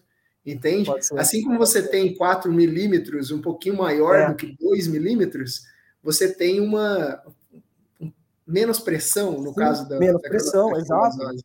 Exato. Lá na cromatografia líquida também é a mesma coisa, né? Você tem ali uma, um represamento da cromatografia do, do, uhum. fluxo da fase móvel e seu pico acaba é, saindo como não deveria, na verdade, né? Muito boa essa analogia, Thiago. E olha o impacto que o diâmetro de liner tem no perfil cromatográfico aqui, Nossa. na página 10. Bizarro. Tem pico que não parece pico, parece uma alteração da linha de base. e, e, o fato de eu mudar o, o, diâmetro do liner já fez com que o perfil cromatográfico voltasse a ser como deveria ser. Aí vem o cara e me fala: pô, que da hora, então eu vou pegar só liner de 2 milímetros. Não é bem assim. Lembra do volume de injeção, do efeito flashback? Eu vou uhum. explicar ele, tá? Entendi. Mas vou chegar Entendi. lá. Sim, não, vamos chegar lá. É, não é vamos tão simples lá. assim, né? Eu acho que é legal. É tipo, é um, é um, direcionamento e tal, né? Tipo, não, beleza, você pode mudar, mas assim, saiba o que você está fazendo, né? Saiba o que você está fazendo. Avalie o risco envolvido por trás dessa mudança que você está fazendo e o impacto que ela vai gerar no teu sistema e no teu resultado, principalmente, tá? Entendi. Nós vamos continuar, Thiago. Sim. Outro erro muito comum ligar o forno cromatográfico ao instalar uma coluna, seja ela nova, seja ela já usada de histórico desconhecido. Cara, Cara essa é boa. Essa é boa. Essa, essa porque assim, ó, é, porque, por que, que, eu, que eu tô falando, tipo, essa é boa? Por exemplo, se eu recebi uma coluna, o que, que eu faço com ela? Entendeu? Legal. É. Recebi uma coluna de CG, seja ela nova, perdão, seja ela nova, seja ela usada, que você conhece ou nem conhece o histórico. Vamos pegar o pior caso. É uma coluna que está ali no armário, está uhum. guardada. Não sei quem foi o que usou ela da última vez, não sei qual é a performance dela. Vou instalá-la no meu equipamento. Legal. Que primeira coisa que você faz? Você vai fazer, de acordo com o manual de instalação do seu fornecedor, do seu equipamento, tem uma distância correta que você tem que instalar a coluna no injetor, você vai instalar. Mas a primeira coisa é não ligar essa coluna no detector. Cromatografia líquida, você falou isso já. E é Falei. exatamente o mesmo motivo. Cara, eu não quero que entre sujeira no meu detector. Eu quero deixar meu detector limpo, para que ele não gere sinais que possam comprometer a minha análise depois. Certo? Perfeito. Uhum. Legal. Só que muita gente já instala um detector, já instala um injetor, fecha a tampa, liga o gás e liga a temperatura. Puta que vacilo, cara. Porque é o seguinte, Thiago, vamos lá. Para cromatografia gasosa, a gente trabalha muito com alguns gases considerados inertes. Diferente da cromatografia líquida, em que a fase móvel interage com a coluna, a cromatografia gasosa, a fase móvel, ela não pode interagir com a coluna. Muito por isso, os gases, os principais gases utilizados como fase móvel são nitrogênio, hélio, hidrogênio, dependendo do detector, argônio com metano. Ok? É, uhum. Se eu não me engano, o detector é CD, captura uhum. de elétrons. E quando você instala uma coluna de histórico desconhecido, tanto no injetor quanto no detector, fecha a tampa, liga o gás e liga a temperatura, o que, que pode acontecer? Primeira coisa, a gente já citou aqui. Você não sabe o que tem ali dentro, você pode estar empurrando sujeira para o seu detector. Primeiro Sim. ponto é esse. Ok? Uhum. Dependendo do detector, isso não é problema, dependendo, isso vai gerar problema. Então, uhum. assim, via de regra, não faz isso. Segunda coisa, eu não sei quem usou essa coluna da última vez. Vamos supor que o analista usou essa coluna na, até sexta-feira à noite. E aí, para economizar energia, economizar gás, o cara foi lá e desligou o equipamento. Fez um uhum. método, programou um método e desligou o equipamento. Top. Uhum. Vou baixar a temperatura, vou desligar o fluxo de gás, vou economizar energia, economizar gás, segunda-feira eu volto a usar o equipamento. O que, que acontece? Quando você faz isso, o ar, ou a fase móvel contida dentro da coluna, ela sai para o ambiente. Uhum. Só que não existe vácuo no ambiente. Ou seja, se sai aquela fase móvel, entra um ar ali dentro. Sim. muito provavelmente ar ambiente, que é o que tem maior quantidade aqui na atmosfera. Esse ar ambiente, Thiago, ele tem, sei lá, 70% nitrogênio. Beleza, top. Nitrogênio não faz nada. É gordinho uhum. que só quer comer, não interage com nada. Só que os outros desses outros 30%, aproximadamente 20% é oxigênio. Certo. E oxigênio, ele, ele é um cara interessante, porque assim, uhum. Quando tem oxigênio sob temperatura, você excita esse oxigênio. Você produz estados excitados de oxigênio. Uhum. E você pode oxidar a fase estacionária da sua coluna. Você vai reagir. Uhum. Só que quando você faz isso, essa fase estacionária, além dela não interagir mais com o seu analito, ela se desprende da sua coluna. Ela vai em direção da pessoa. Já ouviu falar no sangramento de coluna? Já ouvi falar de sangramento de coluna. Pois é. Esse é um dos motivos pelos quais a coluna de CG sangra. Um dos motivos. Você promoveu uma degradação oxidativa da fase estacionária da sua coluna porque você não sabia o que tinha dentro dela. E você Entendi. instalou ela, ligou o forno, ligou o fluxo. Não faz isso. Isso é, isso é mais crítico ainda, Thiago, quando a fase estacionária é polar e você tem espessuras de filmes um pouco maior para fazer uma retenção de molécula ali que é difícil de você reter. Entendi. Então, assim, é aí que você assim montou o cenário ideal para o caos acontecer dentro da sua coluna. Vai Esse desprender, é... vai desprender fase vai, estacionária. Vai reagir, ou seja, já degradou. Como uhum. se isso não bastasse, ela ainda sai fora da tua coluna. Você perdeu fase Nossa. estacionária. Aí gera sinais no detector, você perde eficiência cromatográfica e você perde e o seu tempo de atenção pode variar também. Uhum. Ah, Caramba, cara, só problema. Só BO. E assim, poderia ser evitado com uma ação relativamente simples, né? Simples. Mas lembra que eu te falei. Ah, pode falar. Daí, nesse, nesse mesmo sentido, assim, não, eu tô, tô curioso aqui, Bruno. Você, Vai lá. Cara, porque assim, ó, nesse mesmo sentido, você, você comentou de uma coluna que, que veio e aí você não sabe a origem ou uma coluna nova, então tá, beleza, vou instalar, não vou colocar no detector, vou começar a passar a fase móvel por ela sem ligar o forno, certo? E se, e na hora de, de finalizar, cara, o que, que eu faço para tirar so, tão somente, sem pensar numa limpeza, tirar essa coluna? Ou eu deixo ela instalada no equipamento, o que, que eu faço? Legal. A parte de tirar, Thiago, para cromatografia gasosa, ela não é tanto problema.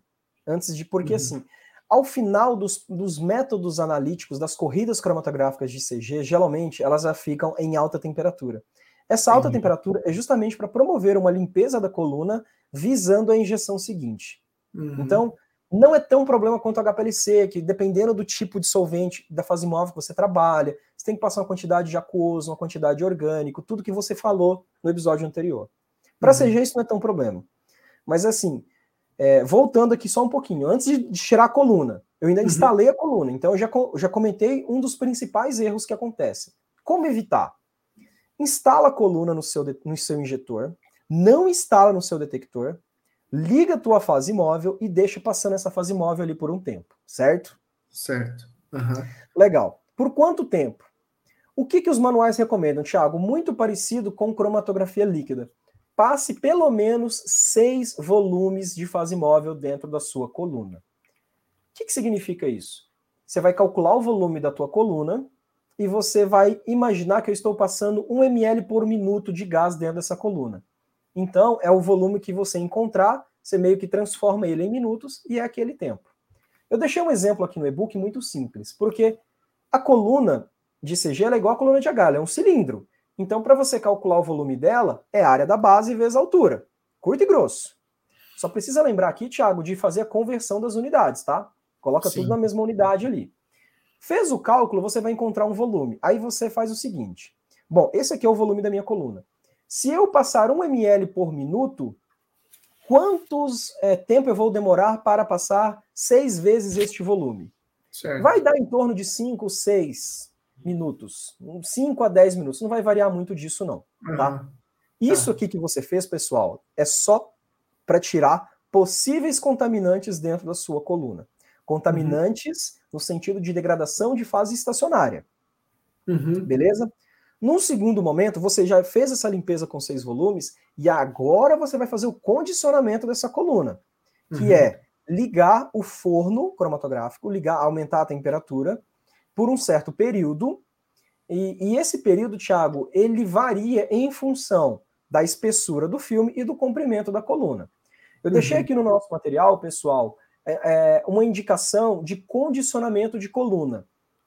E tá bem simples. Se o comprimento da sua coluna é menor do que 30 metros e tem uma espessura de filme entre 5 e 1, por exemplo, e a fase estacionária dela é não polar, então seu tempo de condicionamento é 30 minutos. Condicionamento aqui você vai aumentar a temperatura do forno da sua coluna até a temperatura limite que a sua coluna suporta. Essa informação está escrita na caixa da coluna do fabricante. Tranquilo? Entendi. Entendi. Seria, tipo, seria o primeiro passo. Aqui já é o segundo. O primeiro passo ah, foi desculpa. passar. É, primeiro passo de ambientação dela. Isso. Tem, a primeira parte é a gente tirar aquilo que pode degradar a coluna com temperatura. Então eu ligo uhum. o fluxo sem temperatura. Segundo passo, eu, agora eu ligo a temperatura. Já posso Perfeito. instalar a coluna no meu detector uhum. e posso ligar a temperatura. Não tem problema. Certo. Um terceiro passo já seria condicionar a coluna no seu método. Você é, faz uma injeção de um branco ou deixa na temperatura inicial do teu método, é tranquilo. Agora aí é só um abraço pro gaiteiro, segue o baile. Uhum. Só rodar. Só rodar. é. Só, pra, só clicar, né? Só clicar e, e, ver o cromatograma, né? Eu, eu é. fiz a pergunta ali que eu estava ansioso, né, Bruno? Que eu estava pensando aqui na minha cabeça assim, cara, o que, que eu faço no, depois, né? Porque uhum. se a gente puxar o da, da cromatografia líquida, também tem esses passos, na verdade, né? Tem. Assim como você falou, é. do, exatamente, é muito semelhante, na verdade. Né? Uhum. E, e, tem muita analogia que dá para ser feita aqui, Thiago. Por exemplo, uh, um outro erro mais comum, já, já dando continuidade aqui no livro, é a questão da não otimização da, do fluxo da sua fase móvel ou da velocidade uhum. linear da sua fase móvel. Uh, bom, para HPLC, a, a, fase móvel ela impacta muito na seletividade. Ou seja, se seu pico vai mais para a direita, para a esquerda, se ele vai, enfim. Para a cromatografia gasosa, a fase móvel, lembra que ela não interage com nada, mas ela tem um impacto direto e muito grande na eficiência cromatográfica, que é a questão dos chamados pratos teóricos. Uhum. É, o que, que acontece muitas vezes, Thiago? Eu vou até dar um exemplo que aconteceu comigo no início da minha carreira aqui. Uhum. Uh, Existem indicações de faixas lineares que você pode trabalhar com determinados tipos de gases que você utiliza como fase móvel. Essas faixas lineares, elas existem para que você obtenha a menor altura de um prato teórico. Uhum. Quanto menor a altura de um prato teórico, maior o número de pratos teóricos dentro do, do, do seu analito, da sua análise.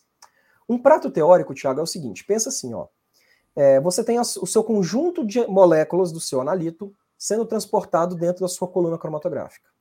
Perfeito. Essas moléculas vão interagir e desinteragir com a fase estacionária da sua coluna, certo? Certo. Cada, em cada ciclo de interação da molécula e desinteração da molécula, a gente conta como um prato teórico. E Perfeito. quanto mais isso acontece, quanto mais interações e desinterações acontecem do analito com a sua fase estacionária, maior a tendência do seu pico ser fino que é o cenário ideal. Porque pico fino significa que a tendência de separação dele dos demais compostos é muito boa. A tendência. Pode ser que você uhum. consiga coeluir ainda alguma coisa. e aí, Thiago, eu vou contar o que aconteceu no início da minha carreira comigo. Por falta de conhecimento, eu levei uma chamada do meu superior imediato no seguinte sentido. É, eu comecei a estudar um pouquinho mais a parte de cromatografia gasosa e não simplesmente aceitar aquilo que me passava. Uhum. E teve uma vez, Thiago, que assim me falaram: ah, você tem que trabalhar nessa coluna com esse fluxo. falei, poxa vida, mas tem. Olha aqui, o meu último composto sai, sei lá, em 15 minutos, a minha coluna vai até 30, meu método vai até 30. Uhum. Tem um pico que sai lá em 25. Será que você não consigo trazer esse pico um pouquinho mais para uma porção anterior? Eu termino a minha corrida antes e otimizo o meu método? Uhum. Falei, cara, eu vou tentar. Que que eu, eu tinha duas opções, Thiago. O que, que eu poderia fazer? em termos cromatográficos, eu não poderia alterar mais o preparo da minha amostra para eliminar uhum. essa impureza. Eu poderia aumentar a temperatura da minha coluna, só que quando Sim. eu fui olhar, já estava dentro do limite que a coluna suportava. Entendi. Ou aumentar o fluxo da minha fase móvel. Se eu estou empurrando o cara com uma velocidade maior, então a tendência é que ele saia mais rápido, não é? Sim, com certeza. Beleza. Exatamente isso que eu fiz e a minha estratégia deu certo. Então eu coloquei uma rampa de fluxo dentro do meu método.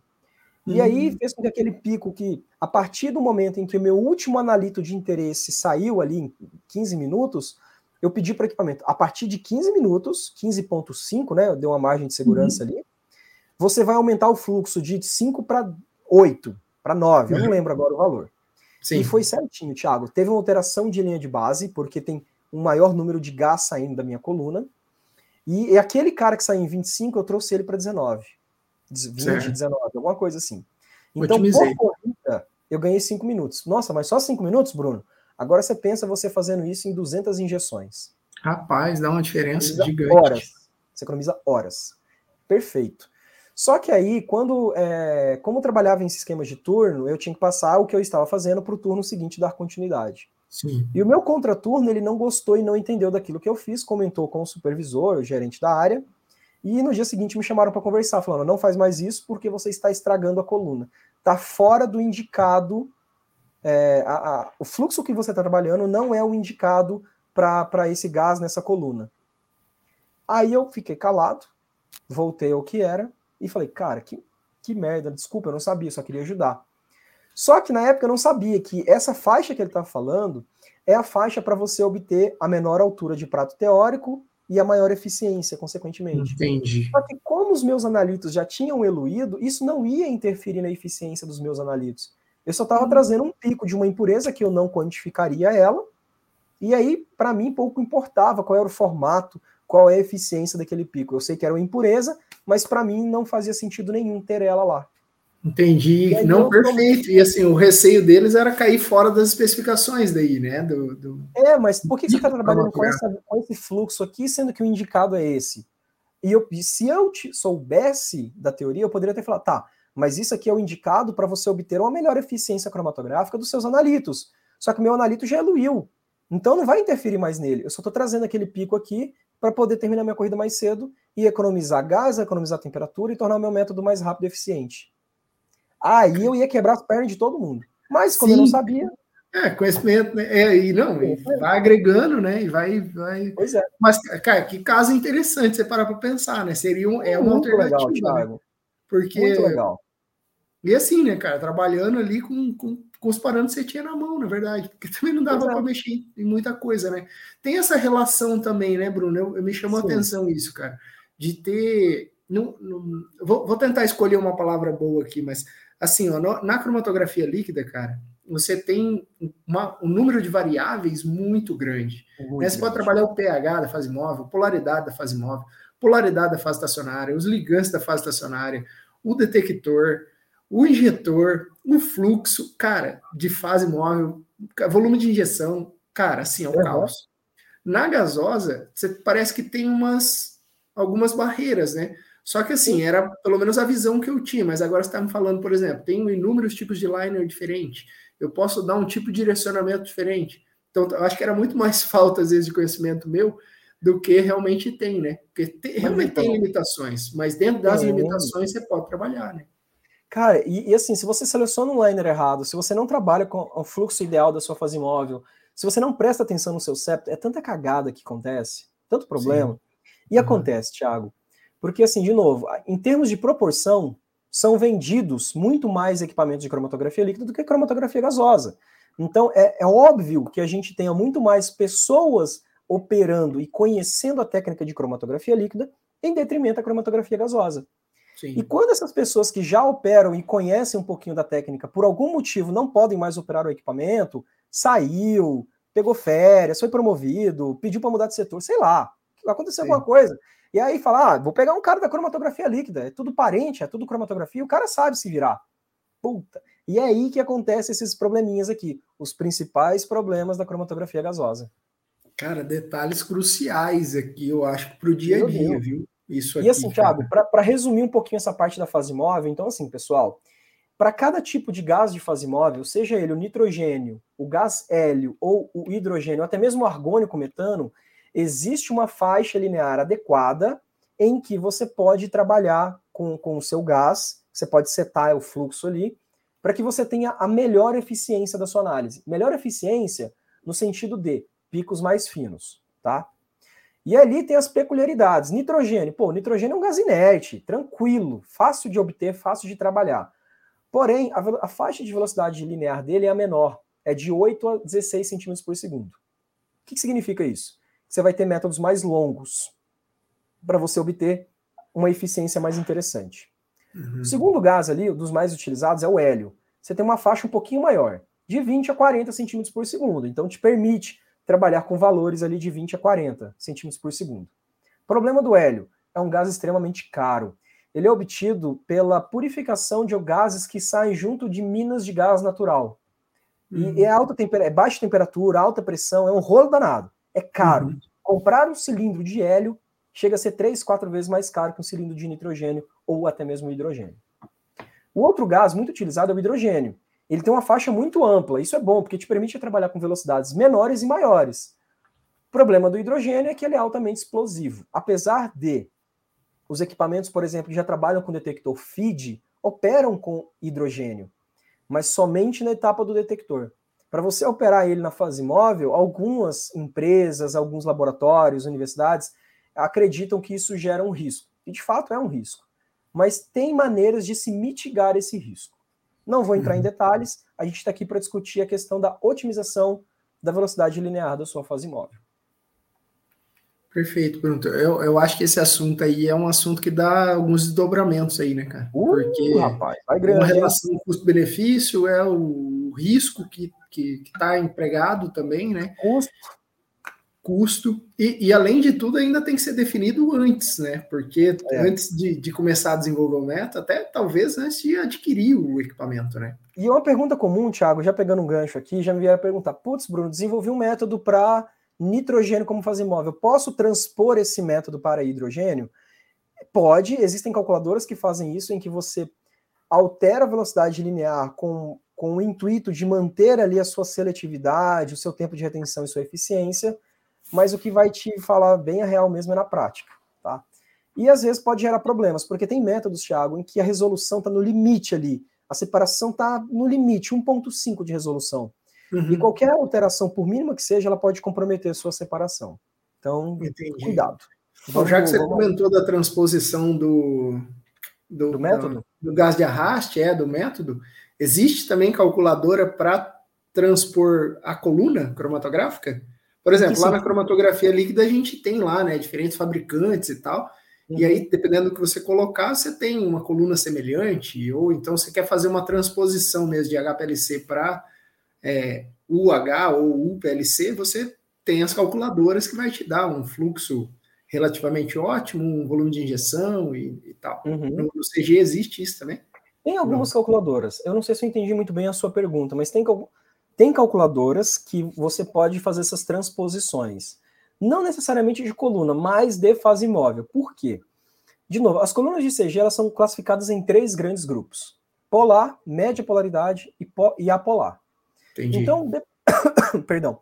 Depende da seletividade que você deseja, você vai escolher um determinado tipo de coluna, de fase estacionária. Uma coisa muito legal de se fazer, Thiago, que também está no outro material que eu estou produzindo, é o chamado do cálculo do beta. Mas eu não vou falar dele hoje, não. Eu vou deixar essa capivara uhum. para a gente falar no próximo episódio, tá? É muito não, legal. Perfeito. É, é eu acho ferramenta... que. Desculpa, te cortei. Vai lá, vai lá. É que eu estava falando do, do, assim, tem uma relação muito íntima ali do tamanho de partícula com a transposição de método, né? Se você desenvolve uhum. um método e valida em, em HPLC, por exemplo, não, mas agora eu tenho um PLC aqui que é tamanho de partícula Estava usando tamanho de partícula de 5 micrômetros, agora estou usando de 1,7. Legal. Eu não posso usar as mesmas condições. Eu preciso Para CG, Thiago, é, a gente muda muito a espessura do filme e o diâmetro da coluna. Mas aí, aí para você poder fazer isso com maestria, eu preciso te ensinar um conceito, mas eu não vou ensinar ele hoje, não. Eu vou segurar isso para a próxima aula. Beleza, então. Nós teremos tempo aqui, eu acho. Teremos, porque hoje o nosso foco são os principais problemas e como, e como resolvê-los, certo? É, uhum. Esse aí vai mais para uma dica de desenvolvimento. Então, talvez a gente, no próximo episódio, a gente for falar de desenvolvimento de método, estratégias que podem te auxiliar no desenvolvimento de método, eu cito essa questão aí, tá bom? Perfeito. Vamos lá, Thiago. O próximo ponto aqui? Não otimizar o volume de injeção. Cara, bucha, hein? Nossa, eu lembra imagino, efeito, cara. Pois é, lembra do efeito flashback que eu falei com você lá no início, quando a gente falou de liners e septos? Uhum. Ele entra exatamente aqui agora, Thiago, porque assim, olha, o que, que a gente tem que ter na cabeça no primeiro momento? Eu estou injetando uma amostra líquida e necessariamente líquida. Se eu estou injetando um headspace, isso não conta, tá? Vai para o próximo tópico, que esse aqui não se aplica para você. Mas se eu estou injetando uma amostra líquida, um microlitro de solvente líquido, seja ele água ou solvente orgânico, ele pode gerar quase 2 mil microlitros de vapor. De novo, um microlitro de uma substância líquida, dependendo das condições, pode gerar 2 mil microlitros de vapor dessa mesma substância. Entendi. E qual é o problema disso?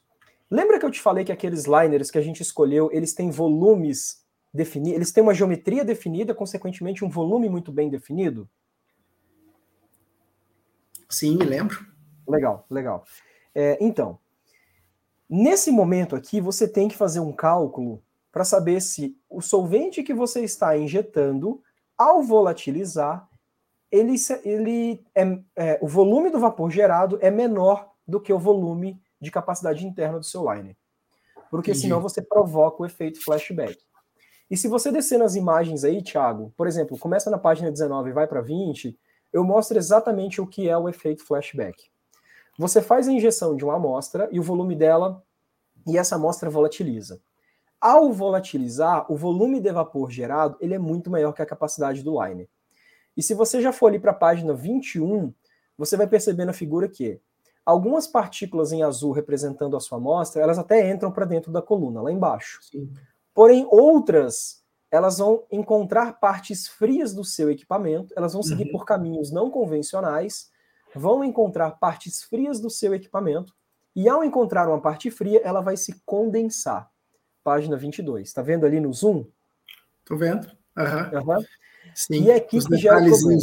E assim, e... Bruno, até já que você está falando, cara, o lembrete realmente para a galera baixar esse, esse e-book, cara, porque o número de imagens, cara, e a qualidade aqui que eu estou vendo, Bruno, que legal, cara. É tá porque eu não consegui colocar passo, vídeo no PDF.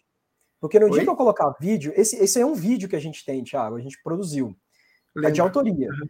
Então, no dia que a gente conseguir colocar esse vídeo, vai ficar muito mais visual, vai ficar da hora. Então Legal. aqui fica, fica aberto aí. Quem sabe fazer, colocar vídeo em PDF, manda um direct pra gente, que você vai estar colaborando com todo mundo, tá? Aceitamos ajudas aí, Aceitamos cara. Mas, mas realmente aqui, Bruno, tá? O passo a passo tá bem legal, assim, cara. Não, e eu consegui entender muito bem, assim. Esse, legal. esse assim, tá, tá relacionado ao volume de injeção, mas automaticamente uhum. eu conseguiria é, fazer alguma alteração no, no tipo de injeção também, para poder otimizar isso? Legal, Thiago. Sim, mas eu vou continuar aqui antes de responder sua pergunta, tá bom? Tá. Uhum. Legal. É, então tá, só para não perder o fio da meada. Então, esses analitos que encontraram as partes frias do equipamento, eles se condensaram. E para você tirar esse cara dali, é um trabalho danado. Mas vamos supor que logo depois dessa injeção você fez outra. E aí, esse, o volume de vapor gerado também extravasou, e agora encontrou aquele analito que antes tinha condensado e arrastou ele para dentro da sua coluna. E aí você vai ter pico fantasma, você vai ter problemas de recuperação positiva e negativa, você vai ter um salseiro. É, mas agora, respondendo a tua pergunta, o que, que eu posso fazer para evitar esse problema, né? Exatamente. Legal. É, a gente produziu um vídeo, Thiago, no nosso Instagram, falando exatamente sobre isso. No vídeo, eu não cito o nome efeito flashback. Eu cito assim, como otimizar o volume de injeção da sua amostra. Eu deixei um link aqui, então é só você clicar aqui, tem um logo do, do Chroma Class bem grande, clica que você já vai cair direto nesse vídeo. E eu, nesse vídeo eu ensino passo a passo o que você precisa fazer para que esse tipo de problema não aconteça com você. Ok? Perfeito, entendi aqui, Bruno. É, tem, eu achei o ícone aqui, cara. Achou? Eu, eu lembro é, desse. Um, é uma imagem enorme. é, gigante aqui, cara. Não, não legal. É, tá. De novo, pessoal, o foco aqui é problemas e como evitá-los. Como consertar esse tipo de problema, eu posso citar também, mas é bem rapidinho, assim, de forma simples. Você vai ter que fazer trocar os consumíveis do seu injetor e fazer sucessivas injeções de solventes com diferentes polaridades, aumentar a temperatura e aumentar o fluxo. Basicamente é isso. E, e, com, e, e controlando o seu detector quando que esses picos vão parar de sair. Eu já, isso já aconteceu comigo uma vez, várias inclusive, e teve um, um, ou dois casos em que eu demorei acho que dois ou três dias para descontaminar o equipamento. Dois uhum. ou três dias trabalhando três turnos, de manhã, de tarde e noite. Então foram de 48 a 72 horas. Caramba. Trabalho contínuo, contínuo. Não é de 8 às 18. É de 8 da manhã a 8 da manhã do dia seguinte, durante três dias. É, é, é tem, tem isso, né, cara? Eu acho que os, os detectores também do, do, do CG, cara, ele tem uma, uma sensibilidade, via de regra, muito grande, né, cara? Tem. Porque tem. se você fizer um comparativo com cromatografia líquida, tem vários detectores bem cegos, assim. Uhum. Então isso acaba, a maioria dos contaminantes, eles acabam passando despercebido, dependendo do detector que está usando, exceto o espectrômetro de massa. Sim. Mas agora no CG, não, cara. Às vezes você tem uhum. um traço, ele pega. E pega. Ele pega. E, pega. pega. Como os então picos são muito finos, Thiago, e a maioria dos detectores aqui, já adiantando outros assuntos também, são detecções de fluxo de massa, porque existem dois tipos de detecção. Pra, uhum. Não sei se se aplica para H, mas para CG, os detectores também podem ser classificados como detectores de fluxo de massa, e o outro eu esqueci a classificação. Então, uhum. passou uma quantidade de massa de analito ali, ele, ele pega. Entendi. E como as nossas colunas elas proporcionam muitos pratos teóricos, ou seja, picos finos, você tem um fluxo de massa muito concentrado que vai gerar um sinal analítico muito, muito perceptível, muito notável. Uhum. Ao contrário Entendi. daquele sinal analítico abaulado, longo, né? Sim, que dependendo da cromatografia líquida que você está fazendo, se é HPLC, às vezes aqueles HPLC modular, com volume do sistema é. Cara, tem sistema aí, chega um ml, cara, de volume. Imagina isso. É, enfim. Vamos voltar aqui para o nosso foco Vamos aqui, voltar. Bruno. Não sei se você tem mais alguma consideração sobre. Tem mais algumas. A gente tem tempo, Thiago? Cara, vamos tocar, vamos tocar vamos aqui. Tocar. Então, beleza. É, outro, outra questão muito comum também, muita fonte de erro, Thiago, vem disso aqui, ó. É, trabalhar com pressão constante no equipamento com uma programa de tempera, é, um programa de aumento de temperatura, de variação de temperatura. Aqui é um pouco mais complexo, mas vamos lá, tá? Um pouquinho tá. de carinho comigo aqui. Deixa, deixa, eu entender. Fala de novo. Trabalhar com vamos pressão lá. constante. Legal. É porque para HPLC, a gente quer pressão constante o tempo inteiro, não é verdade? O tempo inteiro, cara, o tempo inteiro. Não pode variar. Quanto não. menor for o delta, melhor, né? Melhor, é isso. Né? Beleza. É. Para CG é um pouquinho diferente. Nós podemos trabalhar com a nossa fase imóvel de duas formas diferentes: fluxo constante ou pressão constante. Quando eu trabalho com fluxo constante, Thiago, bom, antes disso, eu vou te explicar o seguinte: o comportamento do gás é um pouquinho diferente aqui. Uhum. Vamos pegar um líquido. Um líquido, quando eu aqueço esse líquido, é, molecularmente falando, eu estou aumentando a agitação das moléculas, eu estou aumentando a temperatura, a energia cinética média das moléculas, e uhum. a minha tendência é com que eu diminua a viscosidade desse líquido. Ele consegue fluir com uma facilidade muito maior, certo? Perfeito. Tanto é que quando a gente coloca a temperatura numa coluna de HPLC, o que, que acontece com a pressão? Baixa. Cai. Porque você uhum diminuiu ali a viscosidade do teu líquido e ele flui com uma facilidade maior, certo? Perfeito. Certo. Bom, com gás é um pouquinho diferente. Vamos supor o seguinte, e aqui eu até coloco umas imagens aqui, ó. acompanha o e-book aí, Thiago. Tô. Na página 25, a gente tem um experimento que é o seguinte, ah, o caninho que vem aqui de baixo, no centro, ele passa, ele vem com gás, esse gás ele se divide e alimenta duas chamas, do lado direito e do lado esquerdo. Nessa tubulação, a gente deu um zoom a nível molecular para entender um pouquinho a agitação das moléculas. Certo? Certo. Legal. Repare que na tubulação do lado direito e do lado esquerdo, nós temos duas chamas e essas chamas estão numa mesma altura. Perfeito. Ok? Uhum. Beleza. Agora, no segundo momento, rola a página aí para baixo aí, olha. O que, que acontece? Eu aqueço o gás que está indo para a tubulação do lado direito e alimentando a minha chama. Uhum. O que, que aconteceu com a altura da minha chama do lado direito em relação ao lado esquerdo, Thiago? Baixou. Ela diminuiu. Diminuiu. Diminuiu. Então eu tenho uma altura menor naquele gás que foi aquecido. E é aqui que eu explico o seguinte para você. Quando você aquece um gás, Thiago, você está aumentando a temperatura dele, você está aumentando a energia cinética média das moléculas. Elas estão ficando mais agitadas. Certo. Vamos supor que antes de eu aquecer esse gás, esse uma, uma partícula desse gás ela se chocava 10 vezes por segundo. Certo. O número aqui não importa, vamos só fazer esse exercício mental aqui. Então ela se chocava 10 vezes por segundo, seja certo. com outras moléculas, seja com a parede do sistema. Quando eu aqueço esse gás, eu estou fornecendo energia na forma de calor, certo? Certo. Se eu estou fornecendo energia, essa molécula fica mais agitada. Uhum. Então agora ela vai se colidir mais vezes com a parede e com outras moléculas do que antes. Vamos supor que agora vai colidir, sei lá, 100 mil vezes. Então, antes essa molécula, ela ia para frente, mas ela ia para frente batendo umas com as outras e batendo com a parede, mas ela ia caminhando para frente. Uhum. Certo? Certo. E ela demorava um certo tempo para percorrer esse caminho enquanto colidia com outras moléculas e com a parede. Uhum. Quando eu aqueço essa molécula, ela passa a se colidir muito mais vezes. Uhum. Certo? Certo. Acha que vai ser mais fácil ou mais difícil para ela percorrer esse mesmo caminho agora? Ela vai demorar mais ou menos tempo? Vai demorar mais tempo, mais difícil. Vai demorar mais tempo, vai ser mais difícil, porque ela está se batendo muito mais. Concorda uhum. comigo?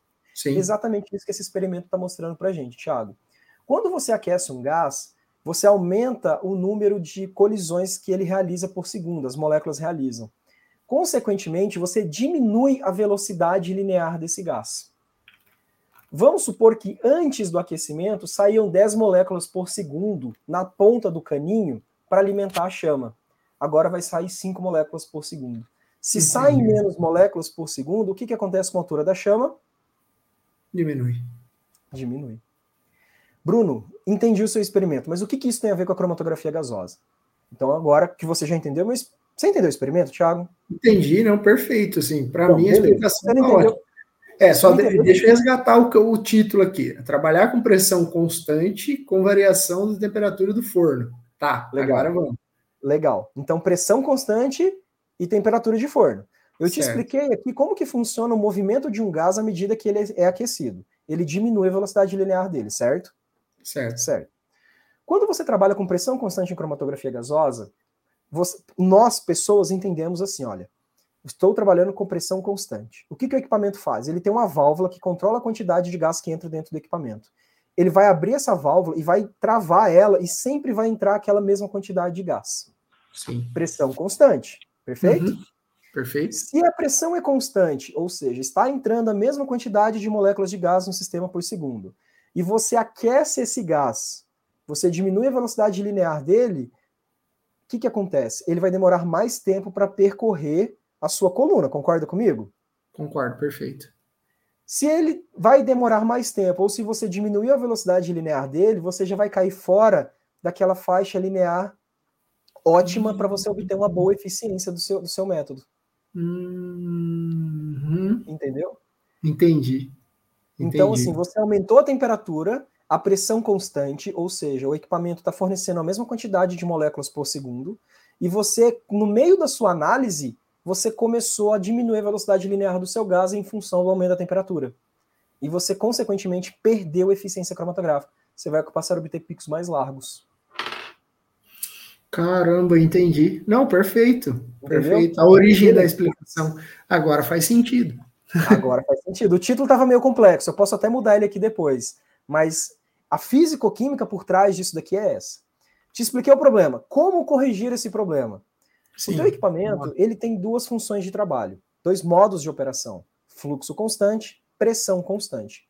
Eu te expliquei a pressão constante. Uhum. O que é o fluxo constante? À medida em que o equipamento aumenta a temperatura, a velocidade linear dele diminui. Concordo? A gente já viu isso agora, certo? Acabamos de ver. Uhum, sim. Quando eu falo velocidade linear, pode ser entendido como fluxo também. Mesma coisa, tá bom? Tá. Só que você colocou, falou para o equipamento assim, cara, eu quero que você trabalhe com fluxo constante. Então, quando a temperatura é elevada e o equipamento entende que aquela velocidade linear está diminuindo, o que, que ele faz com aquela válvula lá que controla a quantidade de gás? ele abre ela mais um pouquinho. Ao abrir ela, vem uma maior quantidade de gás aqui. E essa quantidade de gás que está entrando, ela vai empurrando essas outras moléculas ali com mais velocidade. Uhum. Então, se você fizer uma média das moléculas que foram aquecidas e diminuíram a velocidade linear, com as moléculas que estão entrando agora e têm uma velocidade linear maior, essa média vai dar exatamente a velocidade linear que você falou que o seu método tem que seguir, que é o fluxo constante. Entendi. E aí, a velocidade linear se mantém constante, continuam saindo o mesmo número de moléculas por segundo no seu detector e ele não vai perceber essa diferença. Cara, que perfeito isso. Sim, entendi. Cara, esse aqui é, é. Quando eu apliquei a prova, na época que eu trabalhava na empresa e eu dei um curso de cromatografia e tive que fazer uma prova, essa foi a questão que a galera mais rodou. Ah, cara, mas é muito legal entender esse processo aí, Bruno, porque é. daí sim faz sentido, entendeu? Porque não é só você setar no, no equipamento, porque é simples, né, cara? Vou lá uhum. e vou colocar é, fluxo constante, né? Uhum. E aí o equipamento tá, tá rodando, mas por que, que eu tô colocando fluxo constante? Ali. Exato. Qual é a influência que isso tem? E aí tem a ver com a velocidade, a faixa de velocidade linear, para te dar o ponto ótimo de e eficiência na sua análise cromatográfica. Perfeito, perfeito, é isso aí. Cara, e, que cara, legal. Isso é muito legal, porque assim, aí, aí vai lá me perguntar, ah, mas por que, que o equipamento então tem um modo de trabalho pressão constante, sendo que a gente já viu que isso é uma bosta, só atrapalha? Porque existem algumas análises, Thiago, em que você trabalha com temperaturas constantes, isotermas. E nesse uhum. tipo de método de análise, tanto faz se você vai trabalhar com fluxo ou pressão constante. Se Entendi. a temperatura não está variando, significa que a velocidade linear do seu gás também não vai variar. Entendi. Faz e sentido. aqui na página, na página de baixo, aqui na página 28, Thiago, eu coloco dois gráficos que explicam exatamente isso. Os dois uhum. gráficos da esquerda, eles falam assim, ó, modo de trabalho pressão constante. O primeiro gráfico da esquerda ali, ele fala assim, ó, veja que a temperatura aumenta e o que, que acontece com o fluxo, o flow? Ele vai diminuindo. Na, no comportamento 1 sobre x, mais ou menos. Uhum. No gráfico Sim. de baixo, como é pressão constante, à medida em que a temperatura aumenta, o que, que acontece com a pressão? Constante. Certo. Nos dois gráficos do lado direito, eu tenho o experimento B, em que eu estou trabalhando com fluxo constante. Uhum. Ou seja, no primeiro gráfico, à medida em que a temperatura aumenta, o meu fluxo permanece constante. Uhum. No gráfico de baixo, à medida em que a temperatura aumenta, eu aumento a pressão. É aquilo que eu tinha te falado. O, o equipamento abre um pouquinho mais a válvula de controle de gás e coloca mais gás dentro do equipamento. Então a pressão Entendi. aumenta. Sim. Por isso a pressão aumenta. Por isso a pressão aumenta. Faz e sentido? Até, até você cita aqui, na dúvida, faça opção por fluxo constante. Exato, porque o método de fluxo constante, de operação de equipamento com fluxo constante, ele é muito bom para ser utilizado tanto quanto você tem variação da temperatura, quanto você não tem. Porque ele vai manter o fluxo constante o tempo Uhum. inteiro. Ou seja, a velocidade linear do teu gás. Já Sim. quando você tem um aumento da temperatura, não. Então, puta, eu não lembro o que, que o Bruno falou comigo, não consigo consultar o e-book agora. Na dúvida, fluxo constante. Uhum. Não vai dar BO para você. Essa é a dica. Essa é a Que dica. legal, cara. Não, entendi. É. Perfeita explicação ali. Faz muito sentido, inclusive, agora. É. Na minha cabeça, algumas ações que eu fiz Show. de fluxo Podemos constante. seguir então? Vamos, vamos seguir. Vamos, vamos seguir. Legal, Thiago. Outro problema muito comum, cara, e fácil de evitar, é não cuidar adequadamente da coluna cromatográfica ao termo da análise. Você Ah, fez uma legal. pergunta. É, você fez uma pergunta antes aqui para mim, que foi: "Ah, Bruno, o que, que eu faço no final da análise?" E eu te falei: "Cara, em termos de limpeza, nada, porque ao término da minha própria da análise cromatográfica já existe é, uma, uma limpeza ali de temperatura. Mas aí a minha análise terminou, vou desligar o equipamento. O que, que eu faço? Você pega a sua coluna, tampa ela, fecha com um septo, um pedacinho de borracha, o que seja. E aí você guarda na caixa e guarda em local escuro. Por quê? Lembra que se- o que, que acontece se eu não tampar a minha coluna, Thiago? Lembra Vai que entrar pode- oxigênio. entra o oxigênio. Esse oxigênio com temperatura degrada. Uhum. Só que o oxigênio também, se você não tampa a sua coluna, ele vai entrar. Você já me falou Sim. isso. Só que o Uhum. oxigênio também, ele pode ser catalisado por radiação ultravioleta para promover um estado excitado do oxigênio, se eu não me engano, é o estado triplete ou singlete, acho que é o singlete. E aí esse estado, ele é extremamente excitado e reativo. Pum, interagiu com a fase móvel, degradou tua fase móvel. Aí você arrebenta. Minto, fase móvel não, fase estacionária, desculpa. Ele entra dentro da sua coluna. É, eu me confundi, perdão. Ele entra dentro da sua coluna, é, vai ser catalisado pela radiação ultravioleta, vai produzir um estado excitado do oxigênio que vai atacar a sua coluna. Arrebenta a fase estacionária da sua coluna. Caramba, cara. Problema Entendi. fácil de ser evitado é só você tampar a sua coluna e guardar Sim. ela. A gente recomenda, Thiago, colocar dentro da caixa, porque dentro da caixa vem um suporte ali que a coluna encaixa Certinho. ela não fica movimentando, e aí você guarda essa caixa em algum lugar dentro de um armário escuro. Por que, que eu digo isso? Eu, eu já vi alguns laboratórios que, para facilitar a rotina, eles penduram as colunas num varal. Uma espécie de varal. Tem um, um- um varal que tem uns Uhum. Ganchinhos, cada ganchinho você vai lá e coloca uma coluna.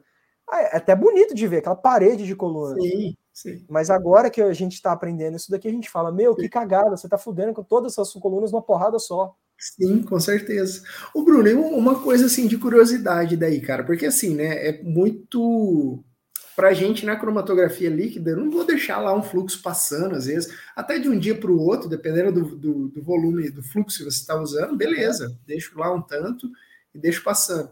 Mas eu já vi acontecer assim, o pessoal deixar um fluxo de, de gás passando pela coluna, tipo, mais tempo do que de um dia para o outro. É Uhum. comum isso, cara? É normal? É, é recomendado Legal. até? Comum é, recomendado talvez nem tanto, porque você está perdendo gás. Na- nessa Uhum. parte ali do e-book, a gente falou assim: olha, vou instalar uma coluna de histórico desconhecido. Passo, não, não ligo a temperatura, não ligo ela no detector, passo um volume ali, só para desprender eventuais gases que estejam ali dentro que podem é, reagir com a minha fase estacionária. No segundo Uhum. momento, eu vou é, posso ligar ou não essa coluna detector. Agora eu fecho a tampa do meu forno, ligo o forno e vou passar mais um fluxo de gás por um determinado tempo em uma temperatura alta para fazer o condicionamento dessa coluna. Quando eu comecei a trabalhar com a técnica, me falaram que, ah, cara, deixa o final de semana inteiro esse negócio aí passando. Deu? Beleza. Mas você pensa, um equipamento com alta temperatura passando fluxo no final de semana inteiro. Você está gastando, dependendo, você, enfim, está gastando. É uhum. É grana, não adianta, é gás e temperatura. Sim. Só que você não precisa deixar o final de semana inteiro. E às vezes você até poderia otimizar o teu tempo. Sim. Olhando ali para aquela tabela que eu deixei lá no e-book, Thiago, deixa eu voltar aqui na página certinho uh, na página 14. Ali fala, ó, o maior tempo de condicionamento que nós temos aqui é 160 minutos. É 2 horas e 40. Uhum. Dá para pensar. Então, ao invés de deixar o final de semana inteiro, você deixou ali por duas horas e pouquinho só. E aí você consegue Sim. usar a coluna de maneira adequada e ela com a sua eficiência adequada. Perfeito. Nossa, economizou. É, economia, né? Na verdade. Economia. Né? economia. Pois é. Então, um erro comum é não cuidar adequadamente da coluna após a análise cromatográfica, tirar do equipamento. E como evitar? Tampa a coluna com um pedacinho de borracha, um septo já utilizado, coloca dentro da caixa e guarda dentro do armário. Acabou, é isso. Para colunas estacionárias de fases estacionárias de de, de oh meu Deus, como é que chama aqueles compostos que isômeros? Lembrei. Colunas quirais, de cromatografia gasosa. Quirais, sim, quirais. Uhum, perfeito. Para esse tipo Tem algum coluna, cuidado especial? Tem, cara. Eles pedem para você selar a ponta com fogo. Com fogo. Sério? Porque é uma, é uma sílica fundida, né? Que é o material que constitui a coluna, e aí você sela com fogo, vai parecer aqueles aquelas ampolas de vidro que vem padrão. Vai parecer aquilo ali, mais ou menos. Porque Sim. a borracha, por mais que você coloque ela, ela tem uma certa fugacidade, ela tem uma perda de gás ali dentro por mínima Entendi. que seja, mas ok. Para colunas de fases estacionárias polares, apolares e média polaridade, beleza. Mas para colunas quirais, a fase estacionária ela é tão sensível que uma mínima fugacidade ali já pode promover a degradação da fase estacionária. E aí, um abraço. Já era tua coluna, perdeu tua coluna. Caramba. Na dúvida, consulte o manual do fabricante. Uhum. Beleza? É, é, essa recomendação eu acho que ela nunca vai cair de moda, assim, na verdade. Não, né? Antes de fazer qualquer ação, é legal, cara. Tirar uma manual do fabricante. É, é. O, cara, o manual do fabricante é, é crucial, assim, de ser estudado, né, Bruno? Não tem muito. As informações estão lá, cara. É só, né, só seguir mesmo de fato. Uhum. Né? Legal, cara. É, é, relativamente simples a ação de cuidados com a coluna, mas assim, se não bem feita também, você perde a coluna. É, tranquilo. E por fim, Thiago, aqui dos problemas mais comuns que eu coloquei no nosso material aqui, que já está disponível para download, é não verificar a quantidade de gás no seu reservatório de gás. Uhum. Já, você já aconteceu com você de rodar uma análise de HPLC e acabar o teu solvente ali? Então, já, já aconteceu de um dia para o outro, sim. Na verdade, o shutdown ele não entrou, sabe? E aí ah, era para ter dado shutdown, né? Parado o fluxo e o fluxo uhum. simplesmente não parou. E aí Continuou. seguiu, né? Zerou. Aí você, começou, aí você começou a fazer uma análise de CG dentro do H, né? Começou a passar a fazer CG, É, uma instrumentação um pouquinho diferente, né? Do... pois é, cara. Já aconteceu comigo, inclusive. É, é muito comum também, Thiago, muitos laboratórios de CG não terem geradores de gás, trabalharem com cilindros de gás, que é muito mais convencional. Uhum. E você esquece de olhar a quantidade de gás, se vai ter gás suficiente ali para você finalizar a sua análise. O que, que eu, Bruno, gosto de fazer, tá? É, quando eu recebia um cilindro de gás, seja ele que tipo de for, eu olhava ali no, no marcador de pressão dele, Thiago, qual é a capacidade, qual é a pressão que ele está marcando. Certo. Então eu calculava mais ou menos, ah, se ele está marcando 6 aqui, então 10% é 0,6. Então eu ia lá com a canetinha e fazia uma setinha no 0,6. Por uhum. quê? A partir daquele momento ali é um momento crítico. Se eu estou terminando uma análise, eu vou deixar terminar. Se eu vou iniciar, eu já troco de cilindro. Entendi. Além disso, o porquê? Já um fabricante, uma vez, um, um, revendedor desses cilindros, ele me falou que, por mais que esses gases sejam muito puros, quando você usa toda a capacidade dele, o fundo dele pode conter impurezas, umidade, oxigênio, enfim. Entendi. E você, à medida em que você vai usando o cilindro até a carga máxima dele, essas perdão, essas impurezas são arrastadas para o seu sistema. Uhum. Se você tem um filtro de linha, um filtro de impureza, umidade ali na tua linha, beleza, ele vai ajudar a reter. Mas se você não tem, cara, entra tudo para o seu sistema. Nossa, cara. Então, por Sim. dois motivos. Para controle de quantidade de gás, para que ele não finalize dentro, no meio da minha análise. E o segundo motivo é ajudar a evitar com que esse material impuro entre no meu sistema. Entendi, cara. E faz sentido, né, cara? E de novo, né? Volta naquela de estar tá próximo ao, ao a análise que você está fazendo, né? O tato, cara, a preocupação com a análise cromatográfica. É.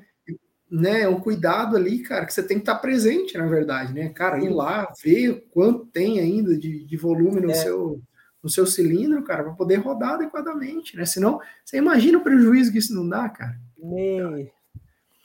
E, ó, Thiago, olha então, assim, assim, Bruno, ah. É, não, ia te, te, falar assim, cara, que você passou aqui, pelo que eu vi até aqui, assim, cara, eu, como é, usuário da cromatografia líquida e não da cromatografia gasosa, me trouxe, assim, cara, elucidações que são cruciais, assim, e que eu vou usar em todos os meus passos de agora em diante, cara. Essa é a verdade. Bom, cara, porque se, se, se, até você entendeu, todo mundo entendeu. Tô brincando. o baliza é você, cara.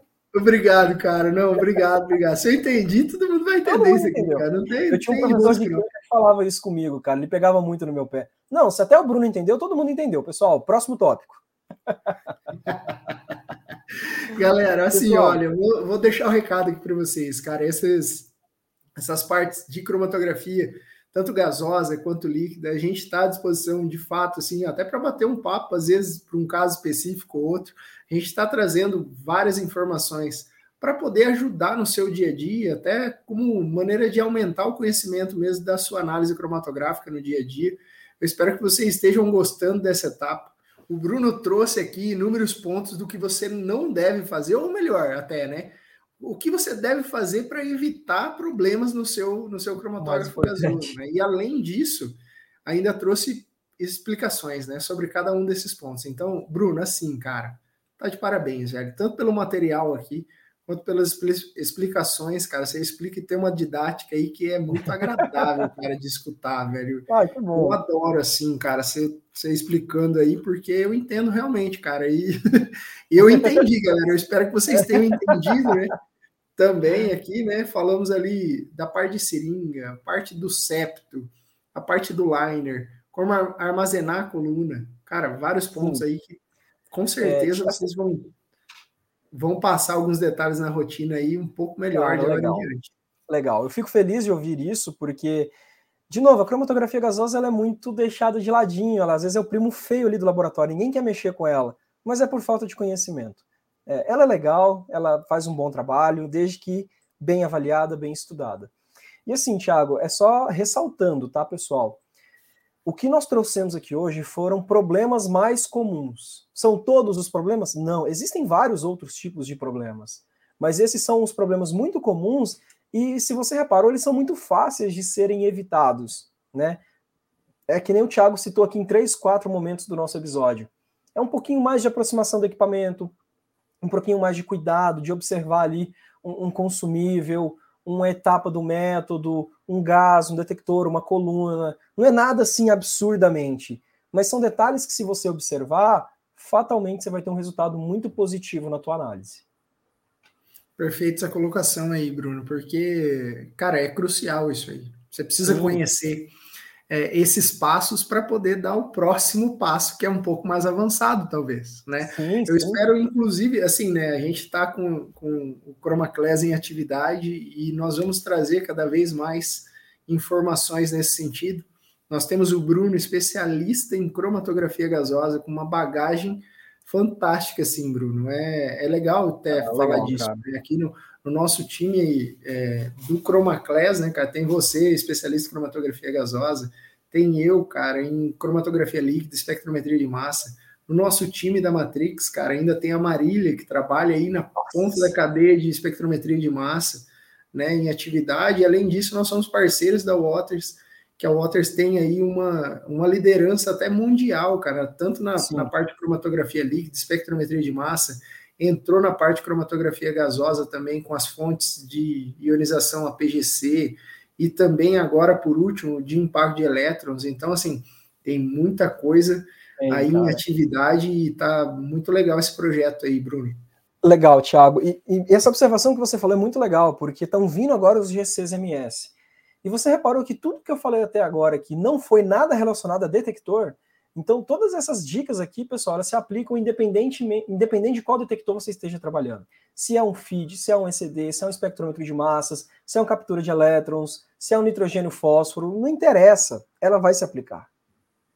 É isso aí, cara. Legal. Eu acho que assim, teremos, além de muitos episódios, muitos materiais produzidos, né, para contribuir uhum. com a galera. Teremos curso também, a disponibilidade, então vem muita coisa por aí. Convido aqui Show. de novo, pessoal, nunca é demais lembrar. Se Isso. vocês ficaram até aqui e gostaram desse conteúdo, se inscrevam no nosso canal, dê um like ali no, no joinha e também ative o sininho. É super importante para a é, gente aqui. Ajuda a gente. Continuar produzindo, exatamente. Todos esses Olha materiais. que material enriquecedor aqui que a gente está entregando, Thiago, de graça. O, o próprio e-book, o próprio episódio. Ó, e não tem desculpa dessa vez. Ali no rodapé do e-book, Thiago, eu deixei um link do nosso Instagram, o link do nosso YouTube e o link do nosso Spotify. Então, meu querido, não tem desculpa para você não seguir, não ajudar a gente nessa daí, tá? Faltou só o WhatsApp do Bruno aí, mas não é o momento agora da gente disponibilizar. Mas se vocês tiverem alguma dúvida é, com relação a qualquer detalhe também, a gente vai estar à disposição para poder conversar sobre a situação. Bruno, é mais alguma colocação hoje aqui? Ah, Tiago, a gente tá, continua produzindo material. Esses foram os erros mais comuns. Tem mais material chegando. E, assim, cenas dos próximos capítulos, pessoal. Vai ter mais coisa nesse, nesse sentido vindo aqui. Então, deixa o feedback. Vocês gostaram mais desse tipo de conteúdo que eu e o Thiago estamos produzindo, a parte técnica ali, na raça? Vocês, algum convidado, algum tema? Então, assim, a gente está sempre aberto à sugestão de vocês. Caixinha de pergunta rola a semana inteira. Então vai lá, manda um direct, manda um WhatsApp, deixa um comentário aqui no YouTube mesmo, não tem problema, tá? A gente está sempre aberto a atender as necessidades de vocês. Show de bola. Bruno, muito obrigado pela aula, tanto conhecimento aí disponibilizado. Eu curti demais isso aí, cara. Vamos fazer mais. Bom, cara. E é isso aí. Galera, muito obrigado por ter ficado até aqui com a gente. Estamos juntos e até a próxima. Valeu. Valeu.